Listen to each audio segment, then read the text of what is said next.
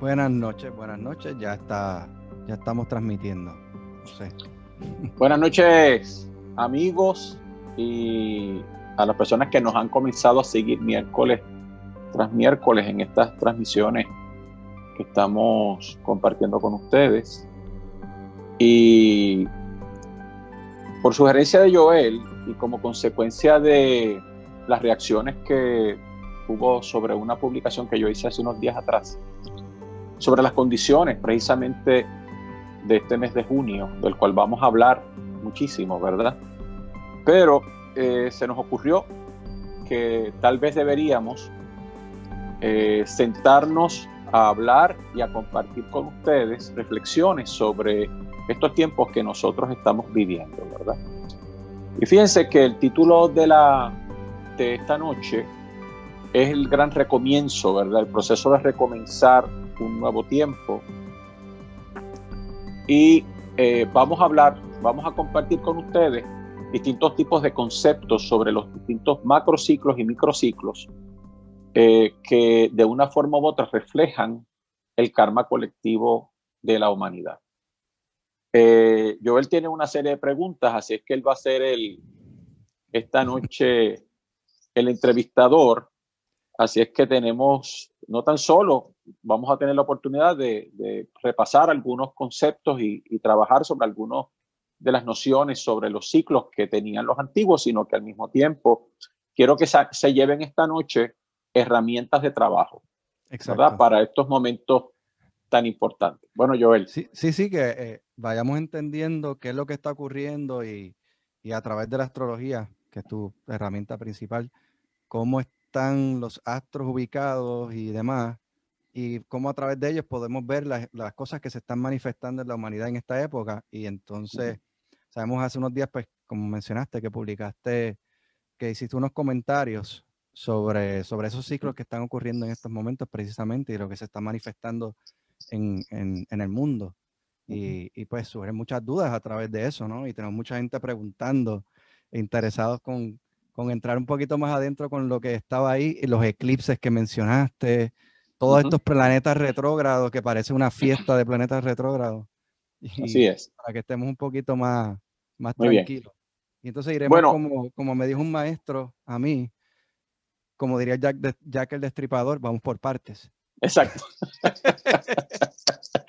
bueno, este, eh, Joel, eh, y a los amigos que nos están viendo. En programas anteriores hemos hablado y en conferencias y en seminarios anteriores hemos hablado sobre el concepto del karma colectivo. Eh, primero, me gustaría ir un poco más atrás en el origen de un tiempo cósmico, ¿verdad? Al universo, Joel se le llama el hijo de la necesidad. Así es que eh, se le llama el hijo de la necesidad porque el universo no es el juego maquiavélico de ningún dios creador que no tenía nada que hacer y que antes de que este universo se manifestara estaba de brazos cruzados, aburrido porque no sabía que iba, en qué iba a utilizar su tiempo, ¿verdad?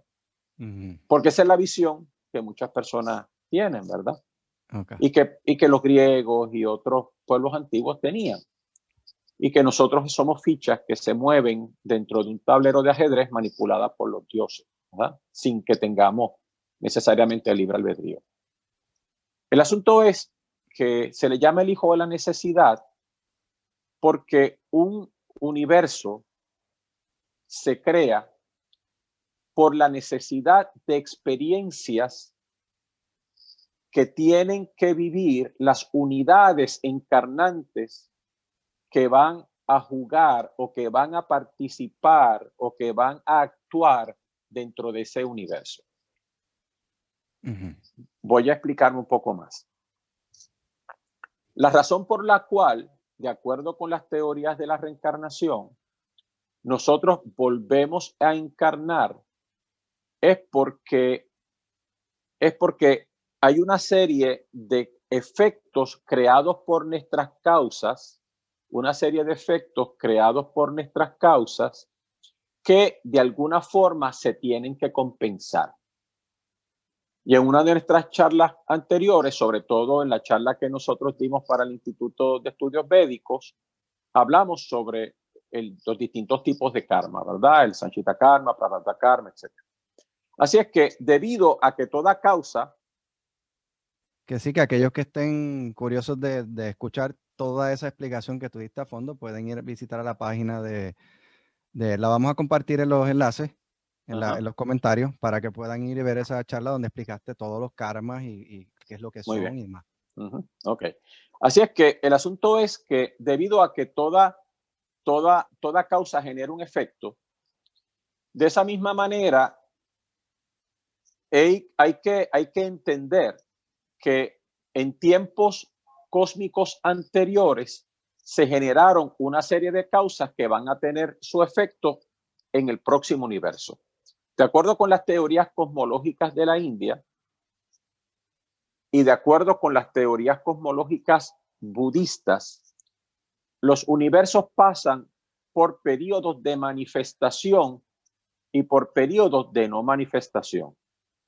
Así es que nosotros como seres humanos tenemos una manifestación en el plano físico durante un periodo de tiempo que es la longitud de nuestra vida pero tenemos unos periodos de tiempo donde seguimos existiendo, pero no estamos manifestados en este plano físico. Así es que somos invisibles para las personas que se mantienen viviendo en este plano. Así es que, de acuerdo con la máxima hermética de comes arriba es abajo y otro que dijo que comes adentro es afuera, pues lo que ocurre en el micro tiene que ocurrir en el macro. Y de la misma forma en que los pulsos, ¿verdad? Los pulsos rítmicos del universo eh, indican o implican de alguna manera eh, momentos de actividad y no actividad en la vida humana, de la misma forma tiene que ocurrir en el macro, en el universo. Así que cuando un universo termina su ciclo, ¿verdad? Que de acuerdo con de acuerdo con las distintas tradiciones, tienen unas extensiones de tiempo que se le llaman eternidades, pero eternidades no significa infinitud, si pudiéramos utilizar esa palabra. Cuando terminan esos ciclos o esas eternidades, el universo entra en un proceso de reposo por el mismo número de tiempo que estuvo manifestado. Y esto es importante porque durante ese tiempo donde el universo no está manifestado, la materia cósmica con la cual se hace y se forman todas las manifestaciones que van a ser los cuerpos, los planetas, etcétera, etcétera, tiene que descansar. Esa materia cósmica descansa y se recicla. Ahora, cuando llega la hora, como dicen las, las cosmologías antiguas, que se tienen que comenzar a manifestar, a manifestar los efectos de las causas que se generaron en el universo anterior, los deseos no realizados o no completados por las semillas encarnantes en el universo anterior crean o manifiestan el universo siguiente. De la misma forma, en que los efectos que yo tengo que experimentar y que están, eh, y que están, eh, y que están activados por mis semillas kármicas son las que van a crear las circunstancias, van a crear el momento y la hora de mi nacimiento. Y me tienen que dar una, un cuerpo físico con una genética en particular.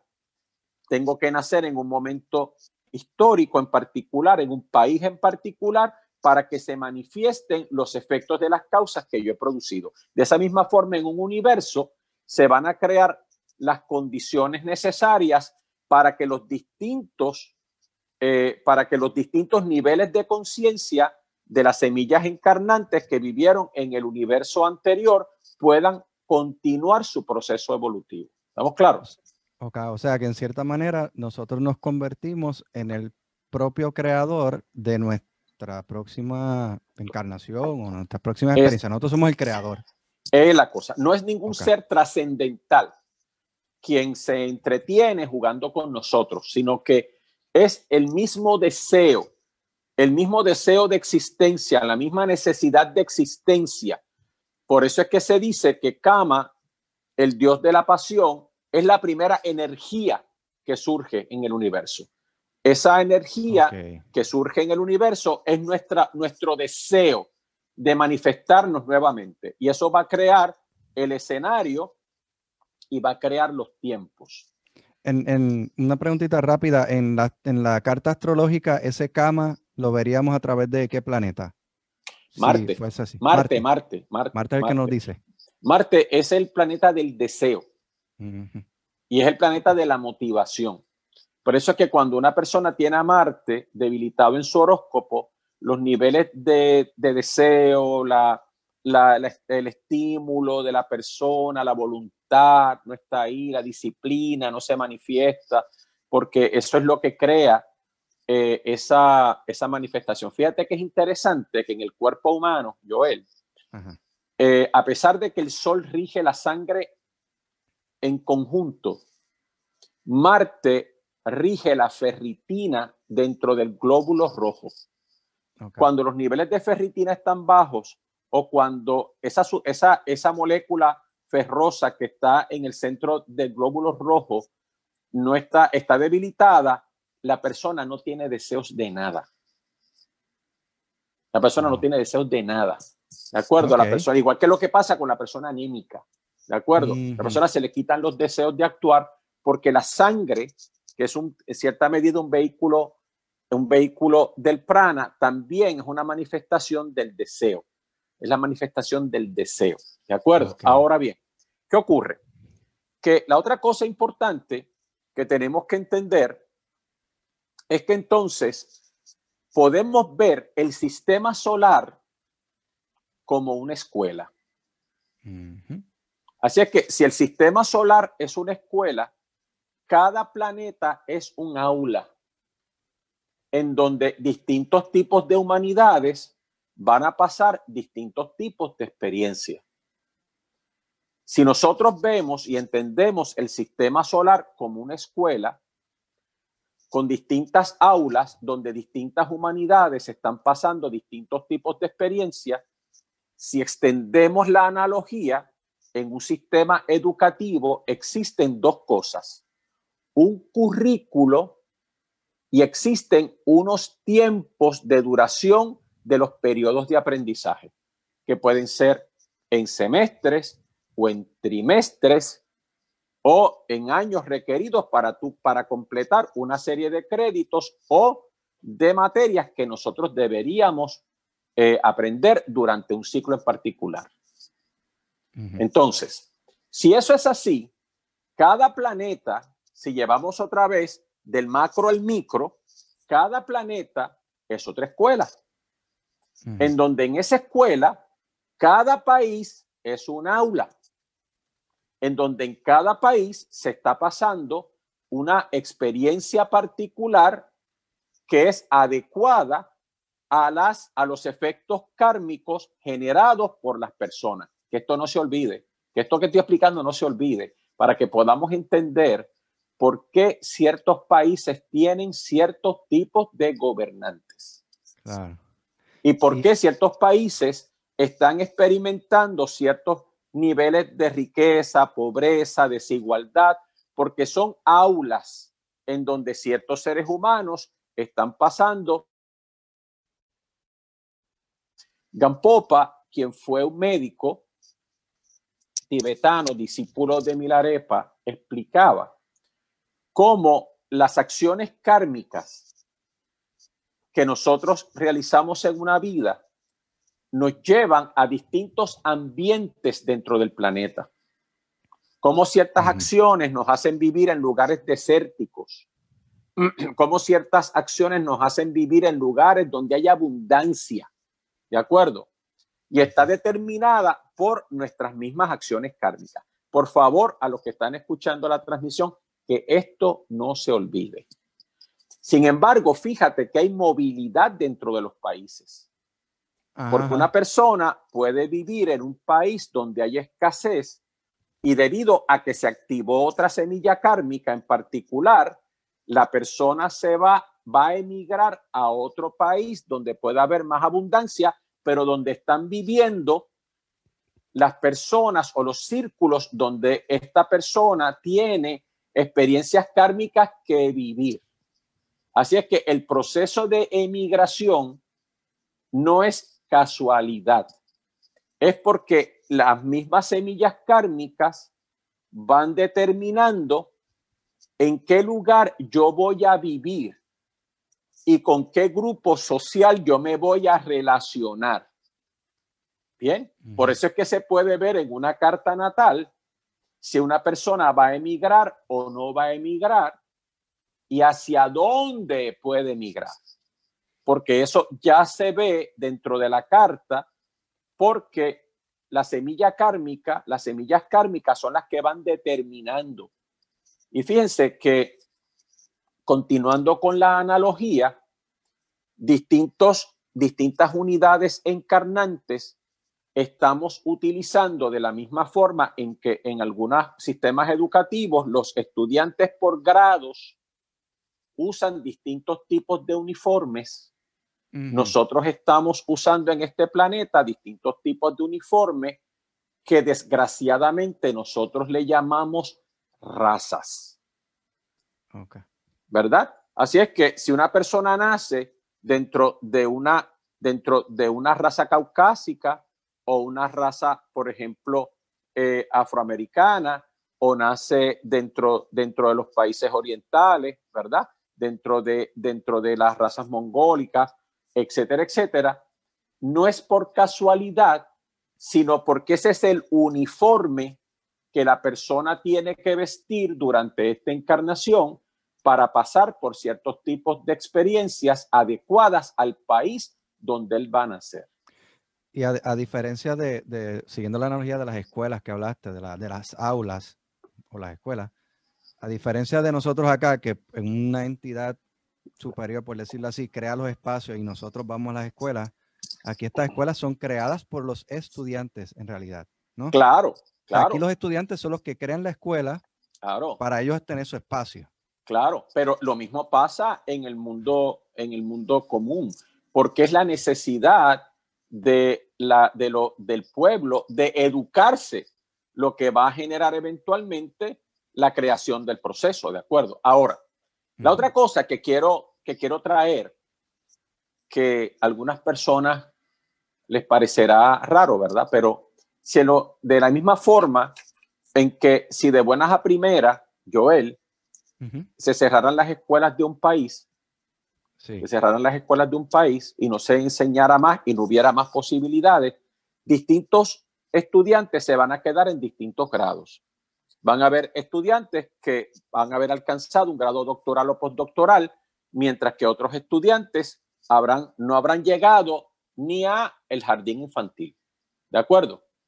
Entonces, ¿qué es lo que eso significa? Que cuando un universo se cierra, cuando un universo se cierra o termina el ciclo cósmico, va hay distintos niveles, hay distintos niveles de evolución o de conciencia que se van a manifestar. ¿Alguien determina ese ciclo? ¿Quién determina? Bueno, eh, sí, sí, ese ciclo, ese ciclo se ese ciclo lo determinan y no lo determinan, que eso es algo que voy a hablar dentro de un rato, necesariamente los ciclos planetarios o los ciclos cósmicos. Ahora bien, el asunto es el siguiente. Aquellos seres que quedaron rezagados en los procesos evolutivos porque o no hicieron el esfuerzo necesario para lograr los distintos niveles de evolución. Fíjense que nosotros tenemos una analogía ahora, ¿verdad? Por ejemplo, eh, hay personas que no les interesa cultivarse, Joel. Hay muchachos que no quieren ir a la escuela. Hay gente que no les interesa leer un libro. Hay gente que no les interesa eh, cultivar ninguna de, sus de ninguno de sus talentos. ¿De acuerdo? Entonces, de esa misma forma, en universos anteriores, hay seres, hay seres encarnantes o semillas encarnantes que no hicieron ningún esfuerzo para lograr ese proceso de evolución, porque tenemos que darnos cuenta que un periodo cósmico, como vamos a ver dentro de un rato, dura trillones de años. Ahora bien, ¿qué ocurre? Que aquellos seres o aquellas unidades encarnantes que en los universos anteriores no hicieron ningún esfuerzo, cuando se manifiesta un nuevo universo, van a vestirse de uniformes que no necesariamente son uniformes como nosotros le llamamos humanos. Así es que en los reinos que nosotros le llamamos reinos inferiores, que no son inferiores, ¿verdad?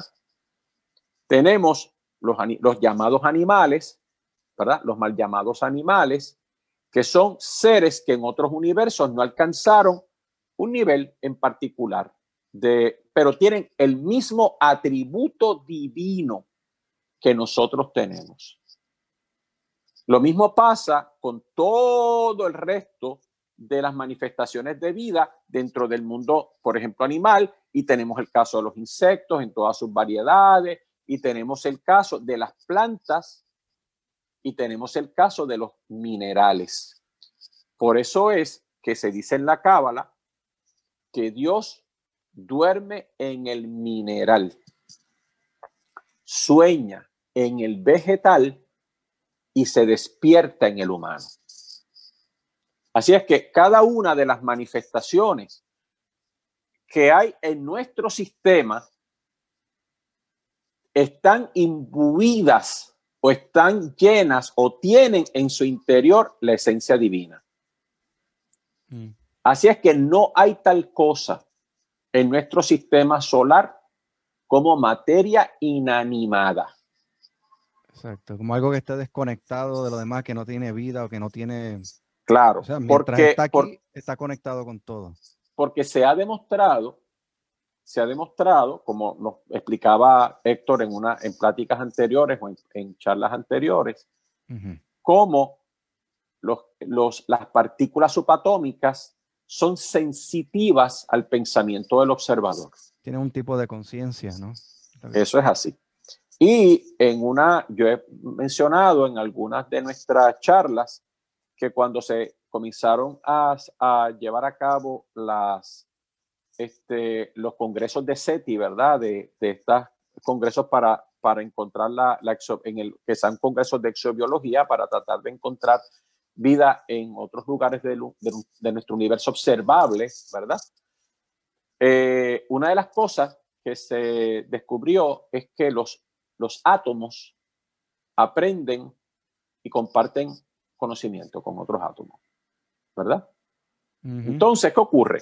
Que ante este tipo de conocimiento y ante este tipo de visión, nosotros podemos apreciar las otras vidas porque todos, todos los seres se encaminan, o sea, todas estas formas de manifestación vestidas en distintos tipos de uniformes, los cuales tenemos que respetar porque no son ni mejores ni mayores, sino que están en distintos niveles de despertamiento, es que todos los minerales pugnan para convertirse en vegetales, los vegetales pugnan y se mueven para convertirse en animales, los animales se, se, se esfuerzan en convertirse en humanos y los humanos se esfuerzan para convertirse en dioses.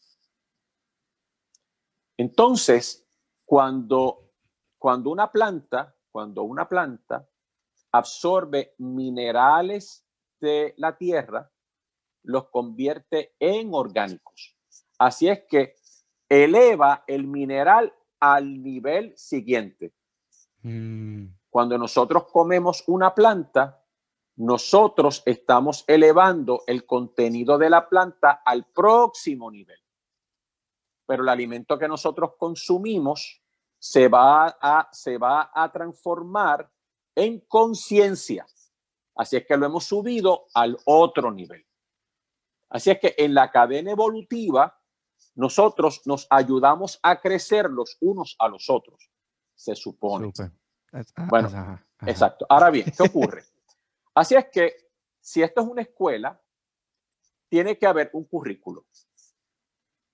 Y tiene que haber una serie de enseñanzas que nosotros vinimos a pasar y a vivir en esta aula, o sea, o en esta institución educativa que tiene distintas aulas. Pero también, Joel, de la misma forma en que eh, a nivel universitario o a nivel superior o a nivel elemental, dentro de los sistemas de educación, mira, no, vamos a, vamos a trasladar a esta maestra, la, mira, la vamos a transferir para la otra escuela, vamos a traer a, a mi si fulana de tal o al profesor fulano de tal, mira que vamos este semestre en la universidad, va a venir el doctor fulano porque es experto en tal cosa, y se intercambian profesores, así mismo pasa entre los planetas. Así es que en las culturas antiguas se habla de cómo otros seres, otros maestros que vivieron en otros planetas, vinieron a la Tierra a educarnos y cómo seres que alcanzaron, humanos que alcanzaron ciertos tipos de desarrollo, fueron a otros planetas a cooperar y a enseñar en otros lugares. Entonces, ¿qué ocurre? Que si esto es así, tenemos que entender que todo el proceso se da cíclicamente, porque toda manifestación, toda manifestación que ocurre en un universo se tiene que dar dentro del marco del tiempo y del espacio. ¿Ok? Y toda manifestación en un universo se va a manifestar dentro de la ley de los ciclos y los ritmos. Así es que todo es cíclico y todo obedece a un ritmo, entendiéndose por ciclo, Joel, un movimiento en el tiempo y en, y en, el espacio donde al final de, un, de una etapa del ciclo, lo que está viviendo la experiencia ha progresado un grado o ha retrocedido un grado porque de la misma forma que hay evolución, hay involución. Ok, eso, eh, eso está conectado con una pregunta que han estado haciendo aquí, que es que si nosotros, o sea, si se puede nacer o encarnar en un cuerpo de animal, luego de que ya hemos encarnado como, como humano, ¿no? Bueno, lo que dicen algunas doctrinas orientales es que no, ya no. Okay. En otros periodos de tiempo sí, pero ya no. Lo que se le llama la encarnación en otras formas animales son estados de conciencia y así lo establecen los cinco tratados de Maitreya, etcétera, etcétera. Y entonces este, ese retroceso del que tú hablas que puede ocurrir, o sea, en un ciclo ya puedes adelantar o puedes retroceder. Yo te voy a dar ejemplo, yo te voy a dar ejemplo, yo te voy a dar ejemplo. En el caso de los cetáceos, el caso de las ballenas, los delfines, etcétera, eran mamíferos los manatíes, que pertenecen a otra especie, mamíferos, y tienen unas patas rudimentarias, como el caso de los delfines, como el caso de los manatí, que ahora se han convertido en aletas, pero eran patas. Ellos por algún motivo regresan al mar. Ok, o sea, siguen siendo mamíferos, pero entonces eh, cambiaron de entorno. Claro, otra vez, regresaron al entorno de donde salieron. Ok. Ok, entonces, ahora, si tú inmovilizas un brazo, eventualmente lo anquilosas y lo pierdes. Porque la ley biológica dice que lo que no se usa se atrofia. Entonces, ¿qué ocurre? Que lo importante del caso es que si tú, por ejemplo, no haces el esfuerzo diario por crecer, por aprender, por perfeccionarte, por ser cada día mejor ser humano, es más fácil bajar que subir. Ok. Entonces, pero estarías bajando dentro del mismo escalafón que te encontraste. Claro. no, no, no, no, saltar de, especie, no, no, por decirlo así. No, no, exactamente. Por ejemplo, vamos perdiendo las capacidades porque incluso desde el punto de vista neurológico, una de las cosas que se sabe es que cada vez que nosotros aprendemos algo, establecemos nuevas conexiones neuronales dentro del cerebro. Cuando dejamos de repasar las cosas, las conexiones neuronales se desconectan. ¿De acuerdo? Por eso es que hay veces que no es, la información está en el cerebro porque no se pierde, pero ya no hay una conexión que me permita un acceso inmediato al conocimiento. Exacto, que esa es la parte que hablaba Héctor, de que toda esa información queda capturada, está ahí. La diferencia es que no tenemos acceso consciente. Claro. Entonces, no tan solo, no tan solo nosotros tenemos, hemos capturado esa información a nivel neurológico, sino que esa información se encuentra dentro de un campo, ¿verdad? El famoso campo cuántico, el field, ¿verdad? Que en la eh, tradición védica se le llama Hiranya Garbha o la matriz o el huevo dorado. ¿de acuerdo? Que es el cuerpo sutil de nuestro planeta, pero a nivel de sistema solar ocurre igual. ¿De acuerdo? Así que todo va ahí. Todo, todo se registra ahí, toda nuestra experiencia, porque en la naturaleza no se puede dar el lujo de que la experiencia colectiva de las, de las unidades encarnantes se pierda. Ahora bien, entonces, una vez establecido esta plataforma, debemos de entender que entonces todo lo que nosotros estamos viviendo como humanidad está relacionado a nuestro karma colectivo. Todo lo que el sistema solar nuestro, donde nosotros vivimos, está experimentando, está relacionado a un karma colectivo.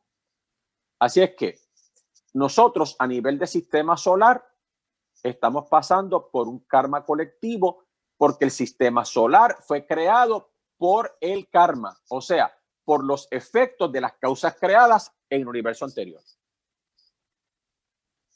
Entonces, el karma colectivo crea una visión kármica común. O sea, todos nosotros los que vivimos en este planeta, todos los humanos que vivimos en este planeta, aun cuando hay diferencias de estados de conciencia, aun cuando hay diferencias en nuestras composiciones eh, corporales o físicas o perfiles genéticos, tenemos unos denominadores comunes que nos distinguen como raza humana. ¿Ok?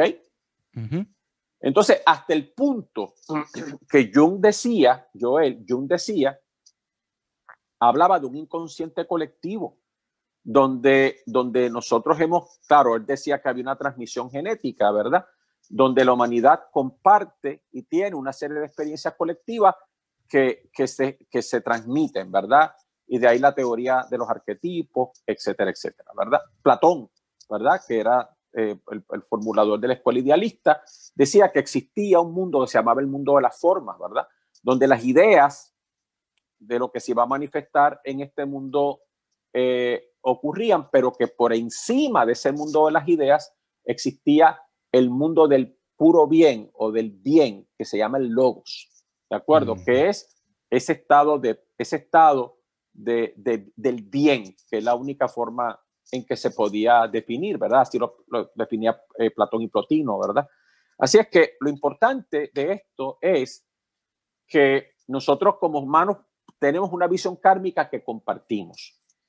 Ahora bien, porque tenemos un karma común que compartimos. El mejor ejemplo de esto es que nosotros como humanidad, en este momento que estamos viviendo el efecto de una pandemia, nosotros como humanidad estamos pasando por una experiencia común, porque tenemos un karma colectivo que nos permite que esa experiencia común se manifieste.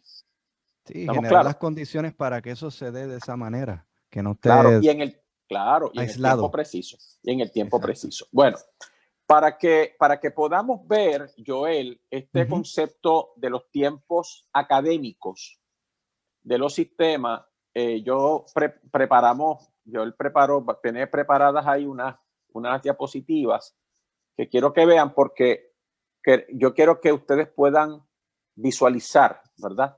Cómo se ven estos, estos, estos ciclos académicos que nosotros vivimos, no tan solo en nuestro planeta, sino que también vivimos en, eh, sino que también vivimos en el eh, sistema solar y en el universo. Ahí, tenemos usted, ahí tienen ustedes eh, lo que se llama la cronología brahmánica. Yo he dicho y he mencionado en otras, en otras conferencias que cuando los ingleses llegaron a la India y veían, ¿verdad?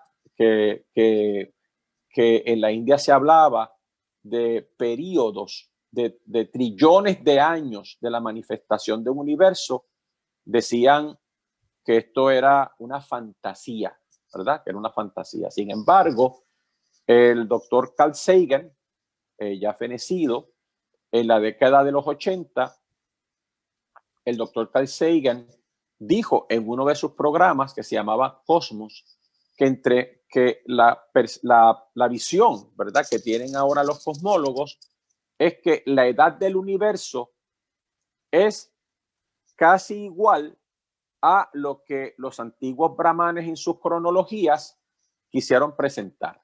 Hmm. Así es que eh, eso, estos, son, estos son periodos de tiempo de trillones de años que se van, se van este, acortando, ¿verdad? Eh, cada uno de ellos. Y eh, de, lo más, de lo que se habla más comúnmente es de un Divya Yuga. Divya Yuga significa una edad divina que usualmente está constituida en 4.32 millones de años, que corresponden a cuatro yugas o cuatro eras. Esas eras se dividen en el Satya Yuga, que dura 1.728.000 años. Luego viene el Treta Yuga, que es 1.296.000 años. Luego un Dwapara Yuga, que tiene un periodo de 8.000 864 eh, mil años, y el Kali Yuga, que son 432 mil años. Ahora bien, ¿qué ocurre? Que lo importante del caso es que cuando nosotros hablamos de esos periodos de tiempo, estamos hablando de la manifestación moral y ética de una humanidad. O sea, no podemos verlo eh, como, la, como la mitología griega veía, que había una raza eh, dorada, otra raza de bronce, eh, este, otra, otra, una de plata, una de bronce, otra de hierro, y que iban bajando los niveles de conciencia y de humanidad, ¿verdad? Lo que, lo que realmente representan los, los yugas es cómo el nivel de conciencia ético o el dharma se manifiesta, entendiéndose por dharma aquello que sostiene el orden social, aquello que sostiene el orden social. Así es que en el, en el Satya Yuga, donde por 1.728 millones de años se manifiesta, se manifiesta el anterior, se manifiesta, eh, se manifiesta el bien, ¿verdad? Y ese Satya Yuga está representado por el signo de Aries, ¿de acuerdo? Los cuatro los cuatro signos cardinales, entiéndase Aries, Cáncer, Libra y Capricornio, representan estos cuatro yugas, Satya Yuga, Treta Yuga, Dwapara Yuga, Kali Yuga. Así que el Satya Yuga o Krita Yuga, como se le llama, se manifiesta el bien en todas sus partes. O sea, así es que hay cuatro, cuatro cuartas partes de bien manifestado en la humanidad. Se manifiesta como si fuera un toro que está parado en sus cuatro patas. ¿De acuerdo? Ahora, en el Treta Yuga, que está representado por el signo de cáncer, entonces hay tres partes de bien y una parte donde se manifiesta el adharma o el no dharma, donde entonces los estados de ignorancia van aumentando. En el Dwapara Yuga, que está representado por el signo de Libra, son dos partes de Dharma y dos partes de Adharma. Y en el Kali Yuga, que está representado por el signo de Capricornio o la constelación de Capricornio, lo que se está manifestando, lo que prevalece es el Adharma y el Avidya, o sea, la ignorancia. Entonces, lo importante es que a lo largo de estos yugas, la conciencia humana se ha manifestado eh, pasando por distintos tipos de experiencias. Por ejemplo, lo que nosotros conocimos como la manifestación del avatar Rama, que se narra en el Ramayana, ocurre en el Treta Yuga, al final del Treta Yuga. Lo que nosotros conocimos como la guerra del Mahabharata, donde apareció Krishna, ocurrió en el Dwapara Yuga. O sea, Krishna muere para que abriera el Kali Yuga. ¿De acuerdo? Así es que lo que tenemos que entender primero es que la humanidad es mucho más antigua de lo que se nos ha planteado a nosotros como una existencia de 200 mil años. O sea, si ustedes leen cualquier libro de antropología, no la humanidad se le pone existiendo no antes de 200 mil años, saliendo de lo que se llama el tronco africano, ¿verdad? Pero ya sabemos que eso no es así, porque se, cada, en, cada vez más se encuentra evidencia fósil de humanos que, eh, que vivieron mucho antes de esos 200 mil años, ¿verdad? Ahora bien, ¿qué ocurre? Así es que en esos periodos que van desde de 100 años de Brahma hasta un día y una noche de Brahma, hasta un Manuantara, hasta un Kalpa, un Divya Kalpa, etcétera, un Divya Yuga, etcétera, perdón. Entonces, esos son periodos eh, académicos donde la humanidad va a estar pasando por experiencias en una forma espiralada, como yo explicaba. Ahora, uno de los de los ciclos, ¿verdad? Que estamos experimentando de igual forma, vamos a la próxima, son las eras zodiacales. Ustedes saben, los que, los que nacimos por ahí por la década del 50 y del 60, ustedes recordarán, ustedes recordarán que en aquella época, que era la época de los hippies, este, etcétera, se hablaba de la era de Acuario, ¿verdad? Este, entonces, ¿qué ocurre? Que el concepto de la era de Acuario es un concepto, un concepto que viene como consecuencia de un fenómeno astronómico relacionado con nuestro planeta que se llama la precesión de los equinoccios. Vamos a la próxima diapositiva. En esa diapositiva, ustedes ven que la Tierra está inclinada 23 grados, punto 5, 23 grados y medio. Esa inclinación del eje de la Tierra varía. Y eso es lo que ha hecho. La Tierra tiene dos movimientos. Un movimiento como un trompo que va perdiendo velocidad. Las personas que han jugado trompo recordarán que este, cuando el trompo va perdiendo velocidad comienza a cabecear. Así es que el cabeceo de la Tierra va creando este movimiento precesional y hace que el eje de rotación de la Tierra, que ustedes van, ven ahí como una línea que atraviesa el globo, señala hacia una estrella en particular por periodos de tiempo.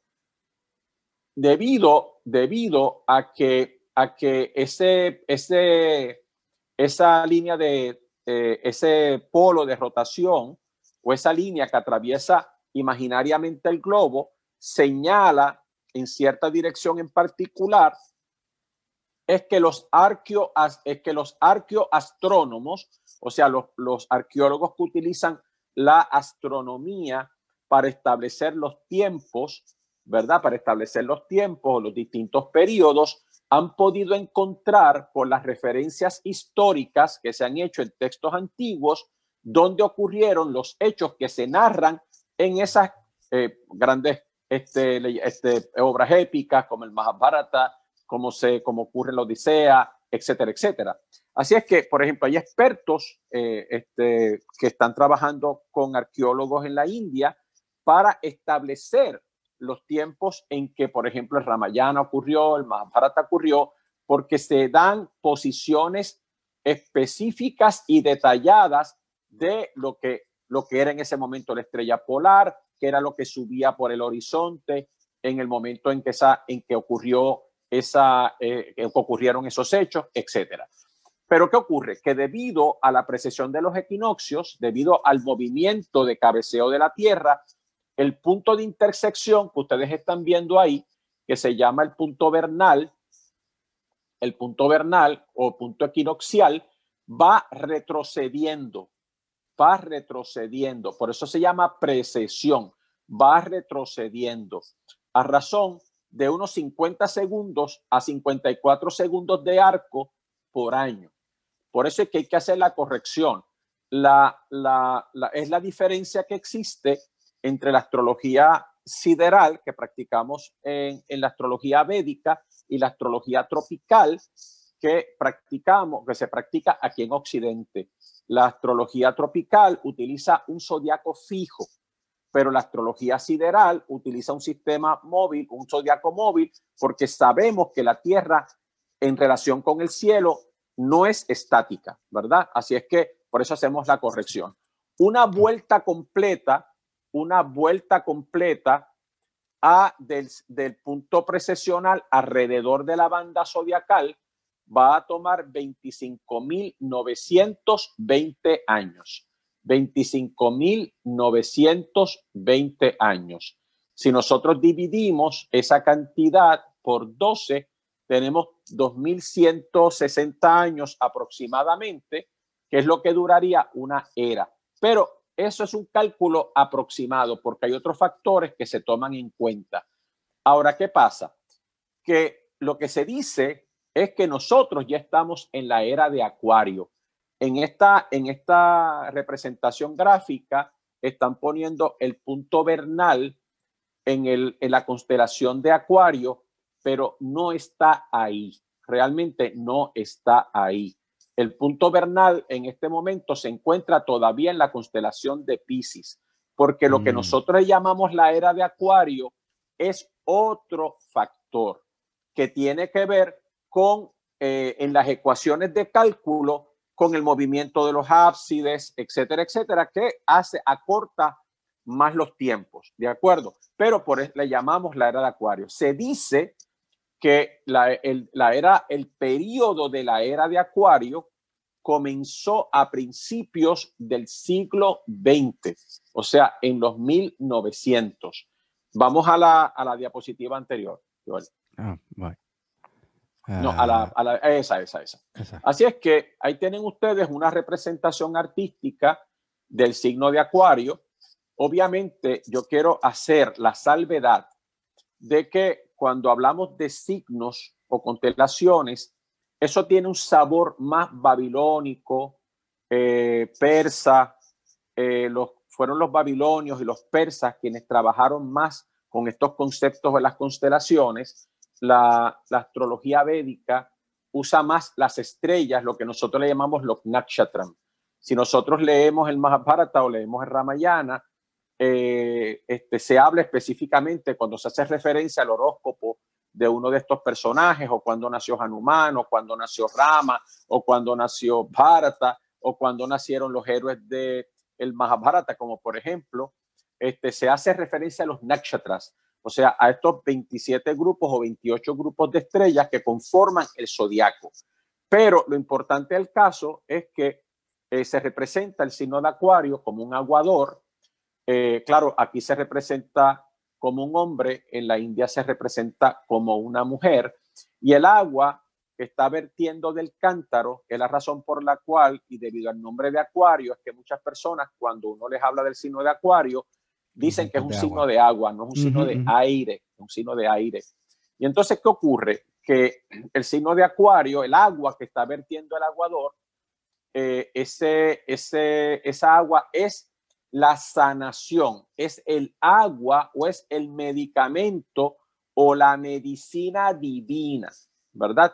Es la medicina divina con la que la humanidad se va a sanar durante este periodo de 2000 155 años. Entonces, fíjense que el signo de Acuario eh, ha sido el signo relacionado con los procesos de liberación.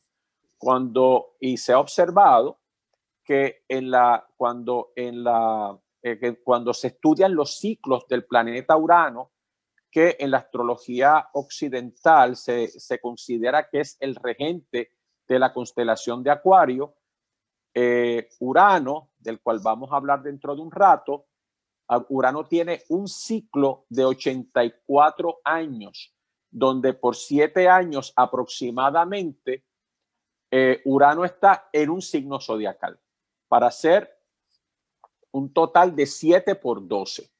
Entonces, ¿qué ocurre? Que Urano es un planeta muy importante. Alan Leo decía, Joel, el maestro de mi primer maestro, que la distancia que existe entre el Sol a Urano es equivalente a las medidas esotéricas del cuerpo de Brahma o de las fuerzas creativas, ¿de acuerdo? Entonces, Urano, a Urano se le llama el gran hierofante o el gran iniciador. El gran hierofante o el gran iniciador.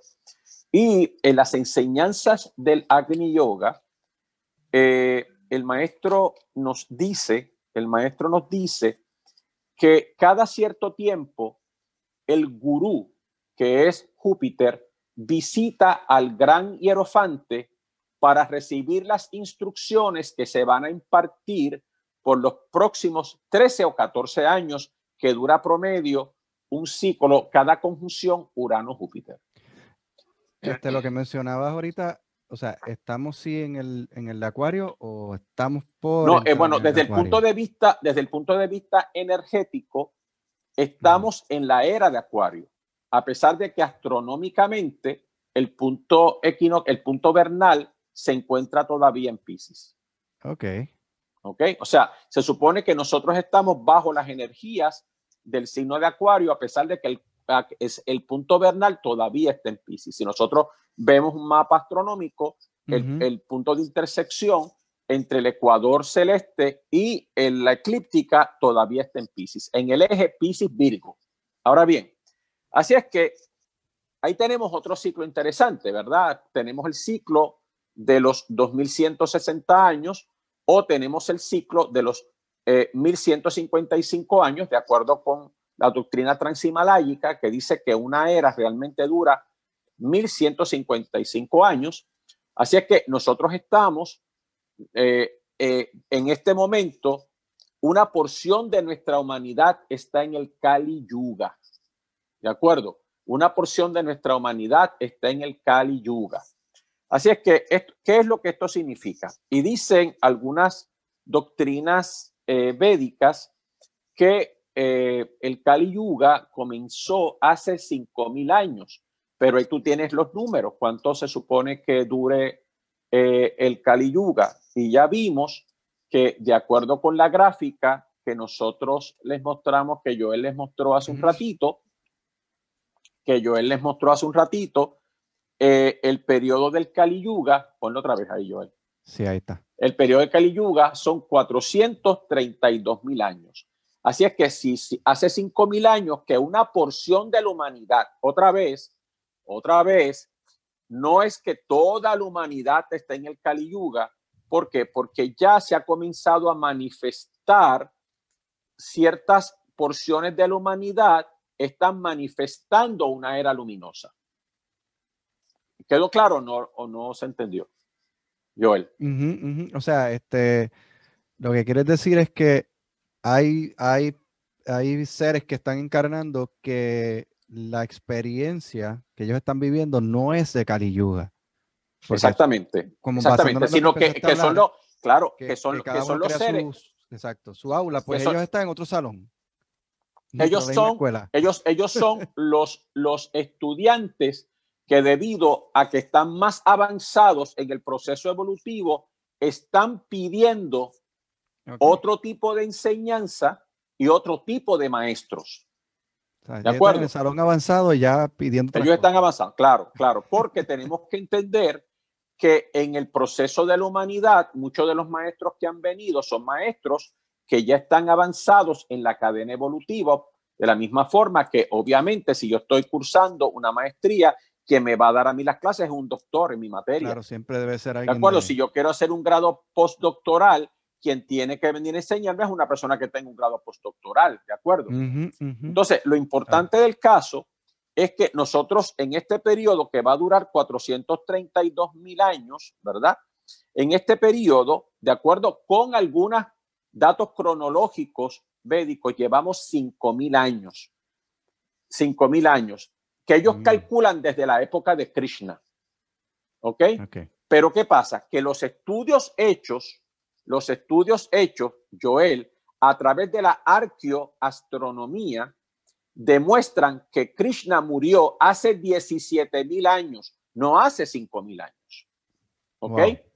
Entonces, lo importante de esto es que eh, eh, ha habido una tendencia natural, y esto es algo que dice el doctor Michael Crimo. Michael Crimo dice que debido a la influencia judeocristiana en eh, las interpretaciones y los cálculos astronómicos, se ha tratado de reducir todo a periodos de 5.000 años en, el, en la manifestación de las culturas y las civilizaciones antiguas, cuando realmente ese no es necesariamente el patrón ni el criterio, porque las investigaciones hechas basadas en la arqueastronomía demuestran otra cosa. Ahora bien, así es que ah. si una porción de la humanidad, Joel, y a los amigos que nos están escuchando, está en el Yuga, que ¿Ah? ¿Sí? Son bastantes ahí. ¿Cuántos invitados tenemos esta noche? Bueno, vemos, veo al momento hay 236 acá mirándonos con nuestros ojitos ahora mismo. Muy bien, qué bueno. Que bienvenido, bienvenido, bienvenido. ok, ahora bien, ahora bien. Entonces, habíamos dicho, Joel, que el, el, el Satya Yuga o Krita Yuga estaba representado por Aries.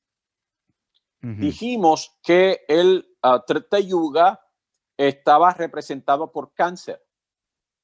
Dijimos que el Dwapara Yuga está representado por Libra. Cuidado, porque la gente, las veces que yo he hablado sobre esto, la gente empieza, ah, pero entonces yo soy libre, entonces que, que se ha reducido mi nivel de moral, no, no, no, no, lo puede, no lo pueden entender así, ¿de acuerdo? Así es que, y el Kali Yuga está representado por Capricornio. Ahora bien, ¿qué pasa?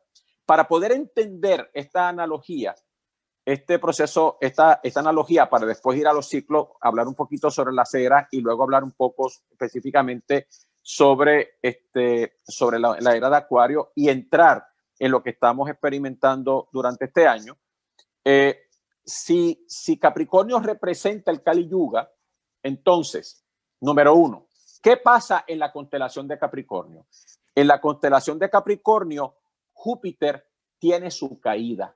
Júpiter, que es el gurú, Júpiter que representa el Dharma, representa el comportamiento ético, se cayó. Incluso es la razón por la cual durante el Kali Yuga hemos tenido una mayor cantidad de falsos maestros, como dice Narada en el Narada Purana, falsos maestros, personas que enseñan por dinero o han materializado la enseñanza espiritual representada por Júpiter. Entonces, fíjense la explotación que hay de cientos de gurús que cobran miles de dólares por enseñar técnicas y por enseñar meditación es una de las personas que tuvo en una ocasión un careo bien feo con uno de estos gurús y que me reservo el nombre por respeto, este, fue que precisamente este, este hombre estaba queriendo, o sea, vendía las enseñanzas por 3 mil, 4 mil, 5 mil, 10 dólares eh, o, 10 mil dólares. Y un momento dado, en un careo que ellos tuvieron, él le dijo, ¿por qué tú osas comercializar con aquello que tú y yo no nos cobraron por aprender. Entonces, ¿qué pasa? Que las características del Kali Yuga, debido a que Capricornio es un signo de tierra, lo que hace la tendencia es a materializar la enseñanza. ¿De acuerdo? Y fíjate que muchas personas quieren, ¿cuántas veces a mí no me han pedido mantran para ser más dinero y porque quiero ser rico y porque quiero tener poder? Porque esa es la aplicación del Dharma a el mundo material a través de las fuerzas tamásicas de Saturno, ¿verdad? Ahora bien, pero ¿qué pasa? Que en la constelación de Capricornio, Joel, en la constelación de Capricornio es donde la luna tiene su exilio. Así es que una de las cosas que pasa es que nuestra mente que representa la luna se ha ido disminuyendo porque la luna tiene su casa en cáncer, pero eh, tiene su exilio en Capricornio. Así es que lo primero que se nos ha afectado a nosotros es la memoria. Fíjate que nosotros, nuestra mente se ha ido haciendo cada vez, cada vez más torpe. Ahora nosotros dependemos de, de una calculadora. Antes hacíamos los cálculos mentalmente, teníamos la mente más despierta, tenemos memoria, no sabíamos los teléfonos de memoria, ahora no. ¿De acuerdo? ¿Qué ocurre? Que no tan solo la luna ha hecho que ha hecho, o sea, ha hecho el Kali ha hecho que nuestra mente decrezca hasta el punto de que cada vez que nosotros vemos una persona inteligente, nosotros lo exaltamos porque no es, es la excepción, no es la norma. No, pero ese muchacho es inteligentísimo. Oye, hay un niño genio. Pues lo que dicen las escrituras védicas es que cuando nosotros vivíamos en la época del Krita Yuga o el Satya Yuga, todos éramos genios. ¿Por qué? Porque había una mayor claridad y porque en el signo de Aries, la casa novena, a partir del signo de Aries, está regida por Júpiter, que rige el dicha inteligencia. Ahora bien, ¿qué ocurre? Pero, ¿cuánta cantidad de personas están y viven deprimidas? La luna en Capricornio es la depresión. ¿De acuerdo? O sea, hay en, en, en, los Estados Unidos hay millones de personas que están eh, bajo medicamentos y antidepresivos. ¿Por qué? Porque una de las cosas que la luna ha hecho es que ha cambiado las escalas de valores. Y las escalas de valores le han dado más importancia a que al, a los signos de tierra, que son los que rigen los factores económicos y utilitarios. En la medida en que para nosotros es más importante lo que yo tengo, no lo que yo soy, entonces, yo, si yo no tengo o yo caigo en una crisis económica, no es importante la felicidad de los seres que me aman, que yo tengo al lado, sino lo que yo no tengo. Ahora, ¿qué pasa? Que en ese mismo signo, en ese mismo signo, se exalta Marte. ¿Y qué ha hecho Marte? Dividirnos. Y fíjense que, miren si es así, que en el siglo XXI, estamos nosotros todavía dividiéndonos en razas, blancos, negros, eh, países, y tú eres salvadoreño, yo soy puertorriqueño, y tú eres cubano, y tú eres dominicano, porque, en exacto, porque Marte, Marte es el señor que rige la anatomía, y la palabra anatomía significa dividir infinitamente. Así es que lo que hace Marte es, por eso es que corta, es el cuchillo que corta, es el mm. cirujano que corta, nos ha dividido, ha creado divisiones y esas divisiones están creadas por nuestra pasión y por el ego, ¿de acuerdo? Entonces, ¿qué ocurre? Que, pero también nos ha hecho que nosotros hayamos creado una civilización bélica. La Tierra, desde hace mucho tiempo, desde que comenzó el Kali Yuga, no ha parado de pelear. Vivimos de guerra en guerra, Marte, ¿verdad? Pero guerras que no es que están motivadas no tan solo por elementos religiosos, ¿de acuerdo? Como fueron las guerras santas, como fueron las invasiones y la expansión de lo, de la, del Islam a los países europeos, imponiendo este, la religión, sino también, sino también imponiendo a la fuerza los credos, ¿verdad? Pero también el abuso policiaco, la represión policiaca y curiosamente, mi querido Joel, ahora mismo está Marte en Capricornio y estamos viviendo brutalidad policiaca y se está despertando los pueblos porque ya no quieren seguir viviendo la experiencia de la brutalidad policiaca de Marte en Capricornio, así es que estamos viendo con nuestros propios ojos, con nuestros propios ojos, lo que está pasando en este mismo momento, ¿verdad? Entonces, ¿qué ocurre? Que ahí tenemos en, la, en el día, por ejemplo, hoy 3 de junio, Marte salió, de acuerdo con el sistema del Surya Siddhanta, Marte salió a, a Acuario, ¿verdad? Marte se encuentra a 17 grados de Acuario pero durante mucho, mucho este tiempo estuvo en el signo de Capricornio. Y Plutón se encuentra en el signo de Capricornio en este momento, que es una octava superior del planeta Marte. Mm. Ahora bien, entonces, ¿qué ocurre, Joel? Que la casa novena, la casa novena, a partir del signo de Capricornio, está regida por Virgo. ¿Y qué rige Virgo? Virgo rige la esclavitud. Y nosotros en este momento, como hemos explicado en otras charlas, estamos siendo esclavizados a través de un sistema regido o representado por el signo de Virgo. ¿Sabes lo que representa el signo de Virgo? Representa las deudas. Nosotros estamos atrapados en un sistema financiero de deudas y hay dos tipos de deudas.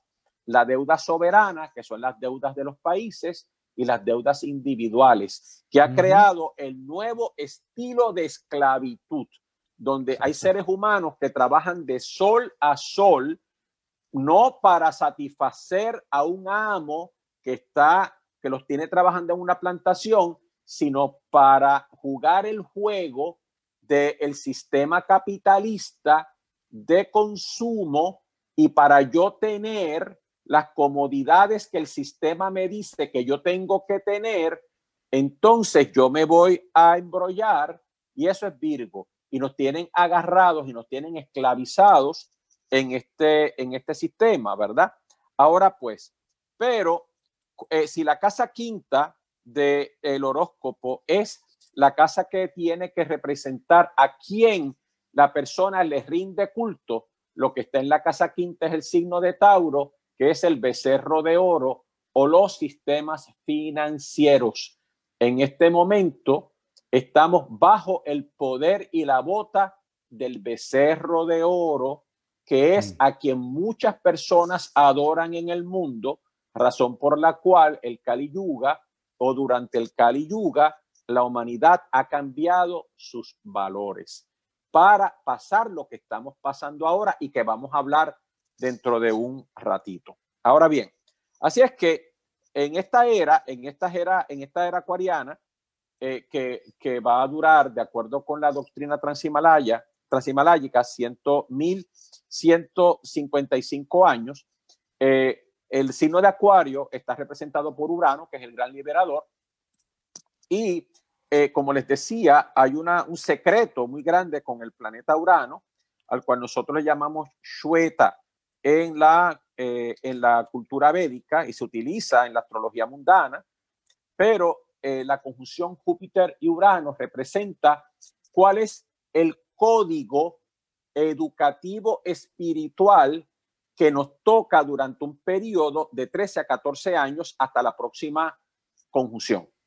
Así es que la conjunción anterior de Júpiter, o sea, el gurú con el hierofante, ocurrió el 7 de enero del 2011.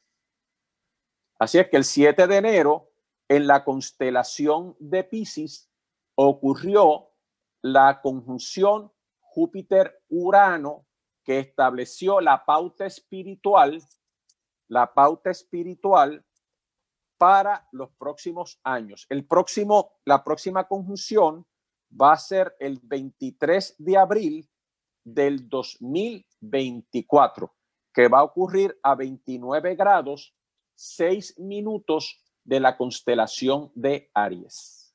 ¿Ok? De la constelación de Aries. Así es que nosotros nos encontramos en este momento en esa, ese ciclo y es importante que ustedes sepan que la doctrina transhimaláyica también nos dice que es el planeta Urano el que establece la movilidad, la movilidad de las razas.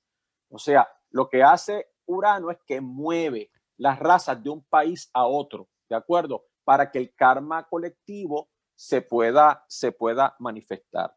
Así es que, eh, eh, de hecho, desde el punto de vista de, la doctrina transhimaláyica, al planeta Urano se le llama el sol secreto.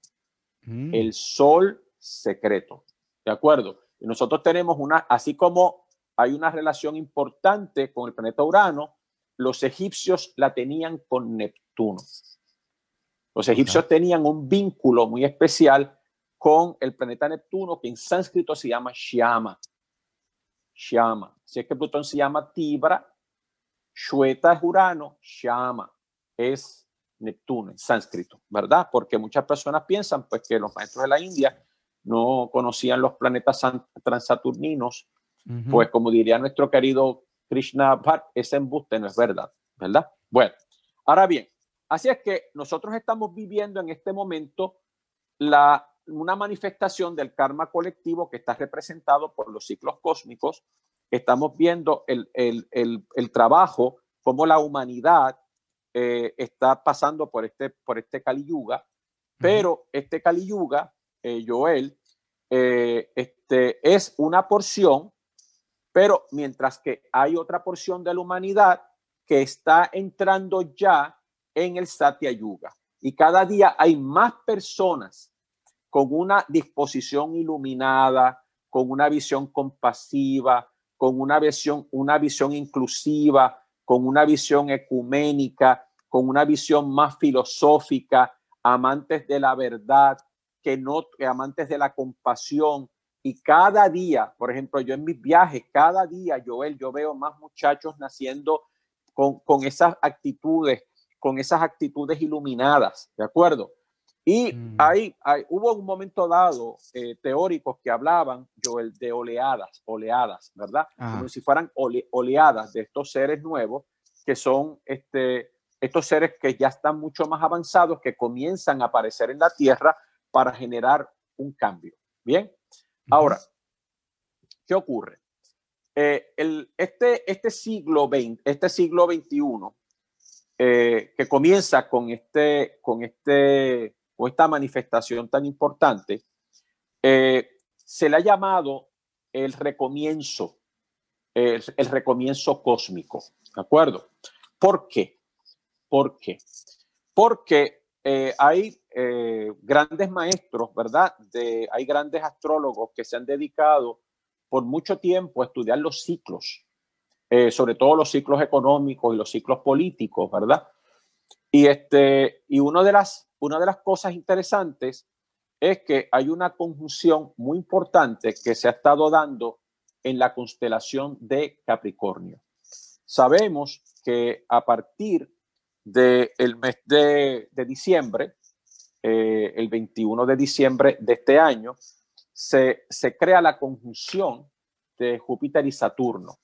Es interesante que en las enseñanzas del Agni Yoga, el maestro nos habla de que la conjunción Júpiter-Saturno determina la, la lucha entre, entre, la, entre la luz y aquellas fuerzas que quieren mantener el status quo.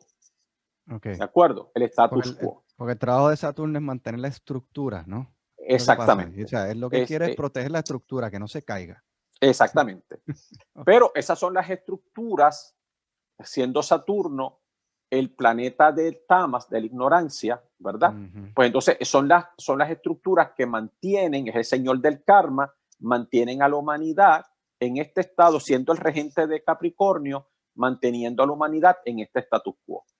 Lo primero es que lo que dicen los estudiosos, ¿verdad? Los que han estudiado estos ciclos, que el trabajo de Plutón que entró al signo de, Capricornio, el trabajo de, Plutón es romper las estructuras. Y esto es lo que estamos viendo a nivel mundial. Se están rompiendo las estructuras.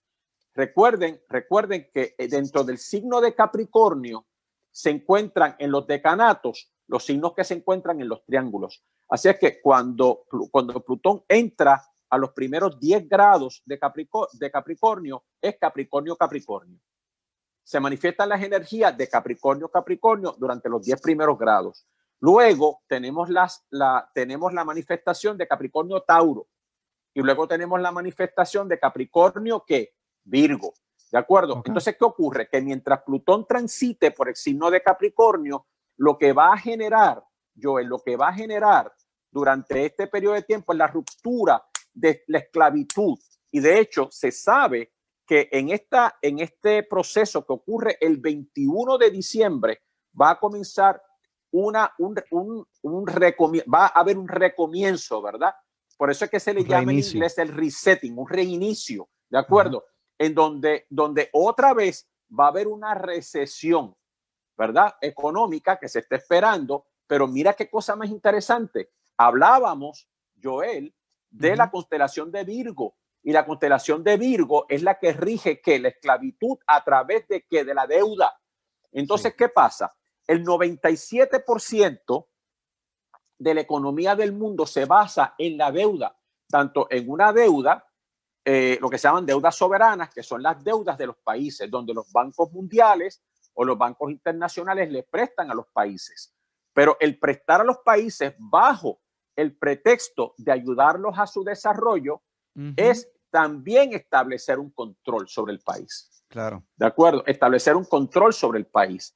Y sabemos que a lo largo de la historia, según ha ido el siglo XX este, desarrollándose y eventualmente el siglo XXI, una de las cosas que ocurrieron es que muchos países entraron en faltas porque no pudieron pagar sus deudas, ¿de acuerdo? Entonces, ¿qué ocurre? Que esos países fueron sancionados al no permitirse una participación en los mercados a niveles internacionales, etcétera, ¿verdad? Aquí y hubo uno, Puerto Rico. Exacto. Entonces, ¿qué, exactamente, exactamente. Entonces, ¿qué ocurre? Que lo que va a hacer Plutón en este periodo astrológico va a ser romper las estructuras, romper las estructuras financieras que están basadas en la deuda. Entonces, lo importante de esto, Joel, es que ya no se sostiene la burbuja. ¿Por qué? Porque hay, hay una serie de países que están atrasados en sus pagos, hay países que apenas pueden, este, eh, que apenas pueden eh, sostener la deuda y la deuda no les permite un crecimiento económico, lo que está pasando en Puerto Rico, en donde una junta fiscal está manteniendo al pueblo bajo, bajo controles para cumplir los compromisos de unos bonistas, porque aquí se tomó dinero prestado sin saber si había capacidad de repago. Lo importante del caso, o no les importó si había capacidad de repago. Entonces, lo interesante del caso es que como hay que, honrar la deuda, el desarrollo económico del país se ve afectado. Entonces, lo mismo pasa en el resto de los países, ¿verdad? lo mismo pasa en el resto de los países.